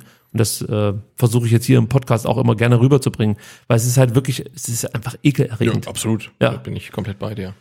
Ähm, jetzt muss ich hier zum dunkelroten Tisch kommen und äh, habe so schlechte Laune. Dabei gibt es jetzt gar keinen Grund. Versuchen wir es mal. Dunkelroter Tisch, äh, den gab es am vergangenen Dienstag. Alex Werle, Thomas Ignazi, Thomas Krücken und Rainer Adrian und ich glaube, der Vereinsbeirat war auch komplett ähm, anwesend, empfingen ähm, ja, interessierte VfB-Fans äh, unten an der Mercedesstraße. Es gab erstmal eine ausgiebige NLZ-Führung mit Einblicken hinter die Kulissen. Das ist immer sehr interessant. Ähm, wenn ihr die Möglichkeit habt, ich weiß gar nicht, also man kann keine Führung buchen, aber es gibt manchmal, glaube ich, schon die Möglichkeit, sowas zu ergattern, sage ich jetzt mal. Äh, macht das auf jeden Fall mal, hochinteressant. Äh, nach dieser Führung ging es raus auf die Terrasse des Clubrestaurants und dort äh, gab es dann einen sehr interessanten Vortrag von Thomas Krücken, ähm, der die Menschen, die vor Ort waren, einfach mal so auf den aktuellen äh, Stand gebracht hat, wie es momentan um das VfB NLZ bestellt ist. Er hat zum Beispiel verraten, dass der VfB den Rückstand auf andere NLZs bereits aufgeholt hat äh, und man in Zukunft praktisch noch besser werden möchte. Er hat auch ja, so ein paar Dinge verraten, wie man das äh, erreichen will. Und da liegt natürlich das Hauptaugenmerk ganz klar ähm, auf dem Individualtraining. Das ist so das Ding, das es in der Ausprägung, wie es jetzt hier in Stuttgart äh, betrieben wird, einfach noch bei keinem anderen Bundesligisten gibt. Und da hat sich der VfB auch in kürzester Zeit schon einen Namen gemacht. Und das ist halt tatsächlich von Thomas Krücken entwickelt worden, zusammen natürlich mit seinem Team. Und ähm, ich würde fast sagen, schon berühmt gemacht worden. Also das ist, sieht einfach gut aus, um es mal auf den Punkt zu bringen. Und man möchte natürlich auch in Sachen Scouting noch besser werden. Also für die Zukunft möchte man den Scouting-Bereich ausbauen, ähm, um eben noch mehr Nachwuchsspieler zu äh, ja, zu beobachten, einfach noch größere äh, Menge an Spielern sozusagen, gerade aus auch, äh, gerade auch aus der Region hier in Baden-Württemberg, ähm, ja, auf den Bogen zu bekommen, beziehungsweise dann in die Datenbank vielleicht auch einpflegen zu können. Also das ist halt nicht so einfach möglich. Du kannst nicht einfach jetzt hier bei Y-Scout gucken, welche Jugendspieler besonders gut sind, sondern du musst halt wirklich vor Ort sein, beziehungsweise noch besser ist es, wenn du vor Ort eben diese Satellitenclubs hast Genau. und da Leute hast, die diese Spieler kennen, regelmäßig spielen sehen und dir dann wirklich auch ein, ein gutes Bild vermitteln können, was da vielleicht für einen Spieler ja, nach Stuttgart kommt. Ähm, und ja, gerade dieser Fokus auf die Region Baden-Württemberg, den finde ich wirklich erwähnenswert, weil es gibt ja schon den einen oder anderen, der befürchtet, dass der VfB nur noch in Südfrankreich und England oder so scoutet. Das ist nicht der Fall. Also wie gesagt, man möchte einfach Jungs, bislang sind es ja nur Jungs, hier aus der Region ins NLZ holen, möchte ähm, zum einen früher zuschlagen und sie dann überzeugen mit dem, was man hier zu bieten hat. Ähm, und es wird auch wichtig sein, hat er gesagt, dass man das Internat nochmal aufstockt. Man hat einfach zu wenig Unterbringungsmöglichkeiten, muss man ganz klar sagen. Ähm, man möchte jetzt mindestens 50 bis 20 äh, Plätze noch, ja, dazu addieren. Aktuell äh, liegt man da immer noch hinter äh, Hoffenheim und was viele erschreckt hat, glaube ich, war, dass man selbst hinter Heidenheim liegt. Und da kann man tatsächlich sagen, dass die Heidenheimer das schon seit einigen Jahren wirklich sehr, sehr gut machen hier bei uns in der Region und äh, viele Talente abfangen. Also gerade bei mir in der Gegend gibt es mehrere Spieler, die bei Heidenheim spielen und da, wie gesagt, dann regelmäßig abgeholt werden, ähm, nach der Schule zum Training gefahren werden, dann abends wieder zurückgefahren werden. Und da haben sie sich eigentlich ein- einfach gut aufgestellt, weil sie halt auch relativ früh erkannt haben, dass ähm, ja einfach, ähm, sag ich mal, die Unterbringung, ähm, das Handling mit den Jungs ähm, ganz, ganz wichtig ist und vor allem ist es halt wirklich wichtig, die Leute aus der Region dahin zu bekommen, weil es ist natürlich einfacher, einen Spieler, jetzt sage ich mal, aus Esslingen davon zu überzeugen, nach Heidenheim mit dem Busel zu fahren, als einen von, äh, weiß ich nicht, äh, Berlin. Ja? Ja, ja, klar. Da hängt natürlich viel mehr dran. So. Genau, und da haben ja dann tatsächlich auch viele ähm, Vereine so ein bisschen ähm, die Chance genutzt, dass der VfB in den letzten Jahren oder vielleicht sogar Jahrzehnten ähm, sich da ein bisschen auf seinen Lorbeeren ausgeruht hat der guten Jugendarbeit und jetzt hast du halt einfach Konkurrenz dann von nicht nur von Hoffenheim und Freiburg und Mainz, sondern halt auch von von Heidenheim, ja, Ja. aus der zweiten Liga. Aalen musst du auch noch aufzählen. Genau, also da gibt's wirklich äh, viele Vereine, nicht nur in der ersten Liga, die gute Nachwuchsarbeit machen. Und äh, ja, der VfB hat das ein bisschen schleifen lassen und versucht jetzt wieder den Anschluss zu gewinnen und dann auch wieder zu überholen. Und äh, äh, ja, das ist ja total spannend. Seit Thomas Krücken angefangen hat, die haben dann quasi das ganze Konzept einmal auf links gedreht, äh, scheint mittlerweile Früchte zu tragen und ja, bleiben da am Ball und, und, und wollen da weitermachen, um wieder ja, die Nummer eins im Ländle zu werden. Ja. Und du siehst es ja, was mit der U17 jetzt passiert ist. Klar, guter Jahrgang, keine Frage, aber auch kein Zufall. Also man darf es jetzt nicht so, nicht nur so abtun, äh, da hat der VfB Glück gehabt, weil man halt ein paar gute äh, Spieler in einem Jahrgang zusammenbekommen hat. Nee, das ist tatsächlich, das sind die ersten Früchte, wie du es gesagt hast, der Arbeit von Thomas Krücken und natürlich seinem Team. Also ich glaube, das ist ihm auch ganz wichtig, dass er eben nicht alleine dafür verantwortlich Ja. ist, sondern dass das wirklich eine Aufgabe ist von einem großen Team. Und mit Team ähm, meine ich tatsächlich dann auch wirklich jedem Trainer, jeden Trainer ähm, in den U-Mannschaften, Genau. Betreuer etc. Also das ist einfach ein, ein gutes Zusammenspiel, muss man ganz ehrlich sagen. Und ähm, auch da nochmal nachträglich äh, Dankeschön in Richtung Thomas Hitzesberger für die Verpflichtung von Thomas Krüger. Ja, aus Mainz damals, ne? Ja, ja. Das war äh, eine gute Verpflichtung, würde ich sagen.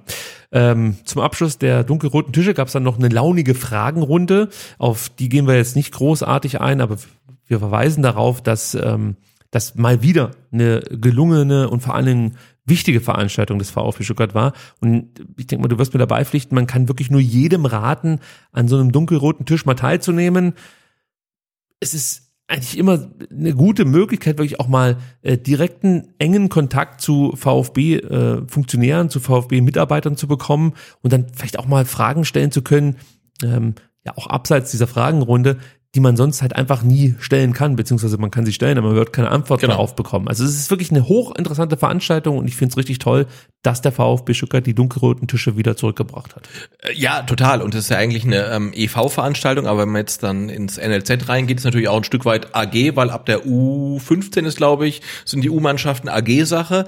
Ähm, Und, der Werle sitzt mit auf dem Podium. Genau, und der CEO der, Ignazi. AG sitzt mit da, ähm, der AG sitzt mit dabei. Ähm, und ich finde es auch dann tatsächlich gut vom VfB, ähm, dass man sich dann so transparent gibt, weil jetzt könnte man auch sagen, na, das sind halt äh, interner, die können wir nicht verraten, weil sonst macht Heidenheim genau das Gleiche und so weiter. Nee, man, man macht das und geht halt das Risiko ein, dass vielleicht die eine oder andere Information in irgendeinem komischen Fan-Podcast weitergegeben wird oder irgendwelche Leute mal eine Folie abfotografieren. Ähm, aber ich finde das gut, weil so nimmt man die Leute mit und zeigt ihnen, hey, das machen wir am NLZ, äh, so funktioniert die Umstrukturierung und wir sind äh, äh, da dran und das machen wir. Und ich glaube, nur so geht es halt mit dieser Transparenz, die dem VfB wirklich auch lange, lange Jahre gefehlt hat. Und ähm, nee, die Veranstaltungsreihe ist ähm, super und äh, wir hatten ja gesagt, wir können nicht hin, können nicht hin, weil es ein Dienstag ist. Wir haben ja am Montag dann aufgenommen, wir hätten sogar hingehen können. Also, Nee. Ja, hätten wir nicht. ähm, ähm, aber also wenn ein dunkelroter Tisch mal nicht am Dienstag ist, dann bin ich auch wieder mit dabei. Also an der Stelle nochmal ähm, ein großes Dankeschön an all diejenigen, die uns mit Bildern, Texten und Audioaufnahmen versorgt haben. also äh, es gab ja äh, anschließend dann auch noch so ein paar Leute, die sich darüber echauffiert haben, dass das Ganze nicht auf YouTube oder auf VfB TV oder so übertragen wird. Das war jetzt bei den dunkelroten Tischen nicht Standard. Also es gab natürlich dunkelrote Tische, die wurden übertragen, wie zum Beispiel dieses Präsidentschaftsduell Ja, zwischen Special, ja. Riedmüller und Vogt. Ähm, das kann ich dann noch nachvollziehen, dass man das so macht.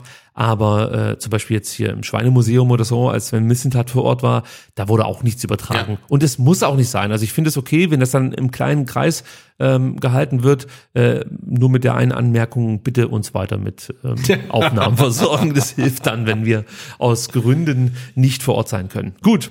Ähm, Alu Qual holt den ersten Titel für den VfB Stuttgart in dieser Ja, Saison. Wahnsinn, ne? So verdient auch.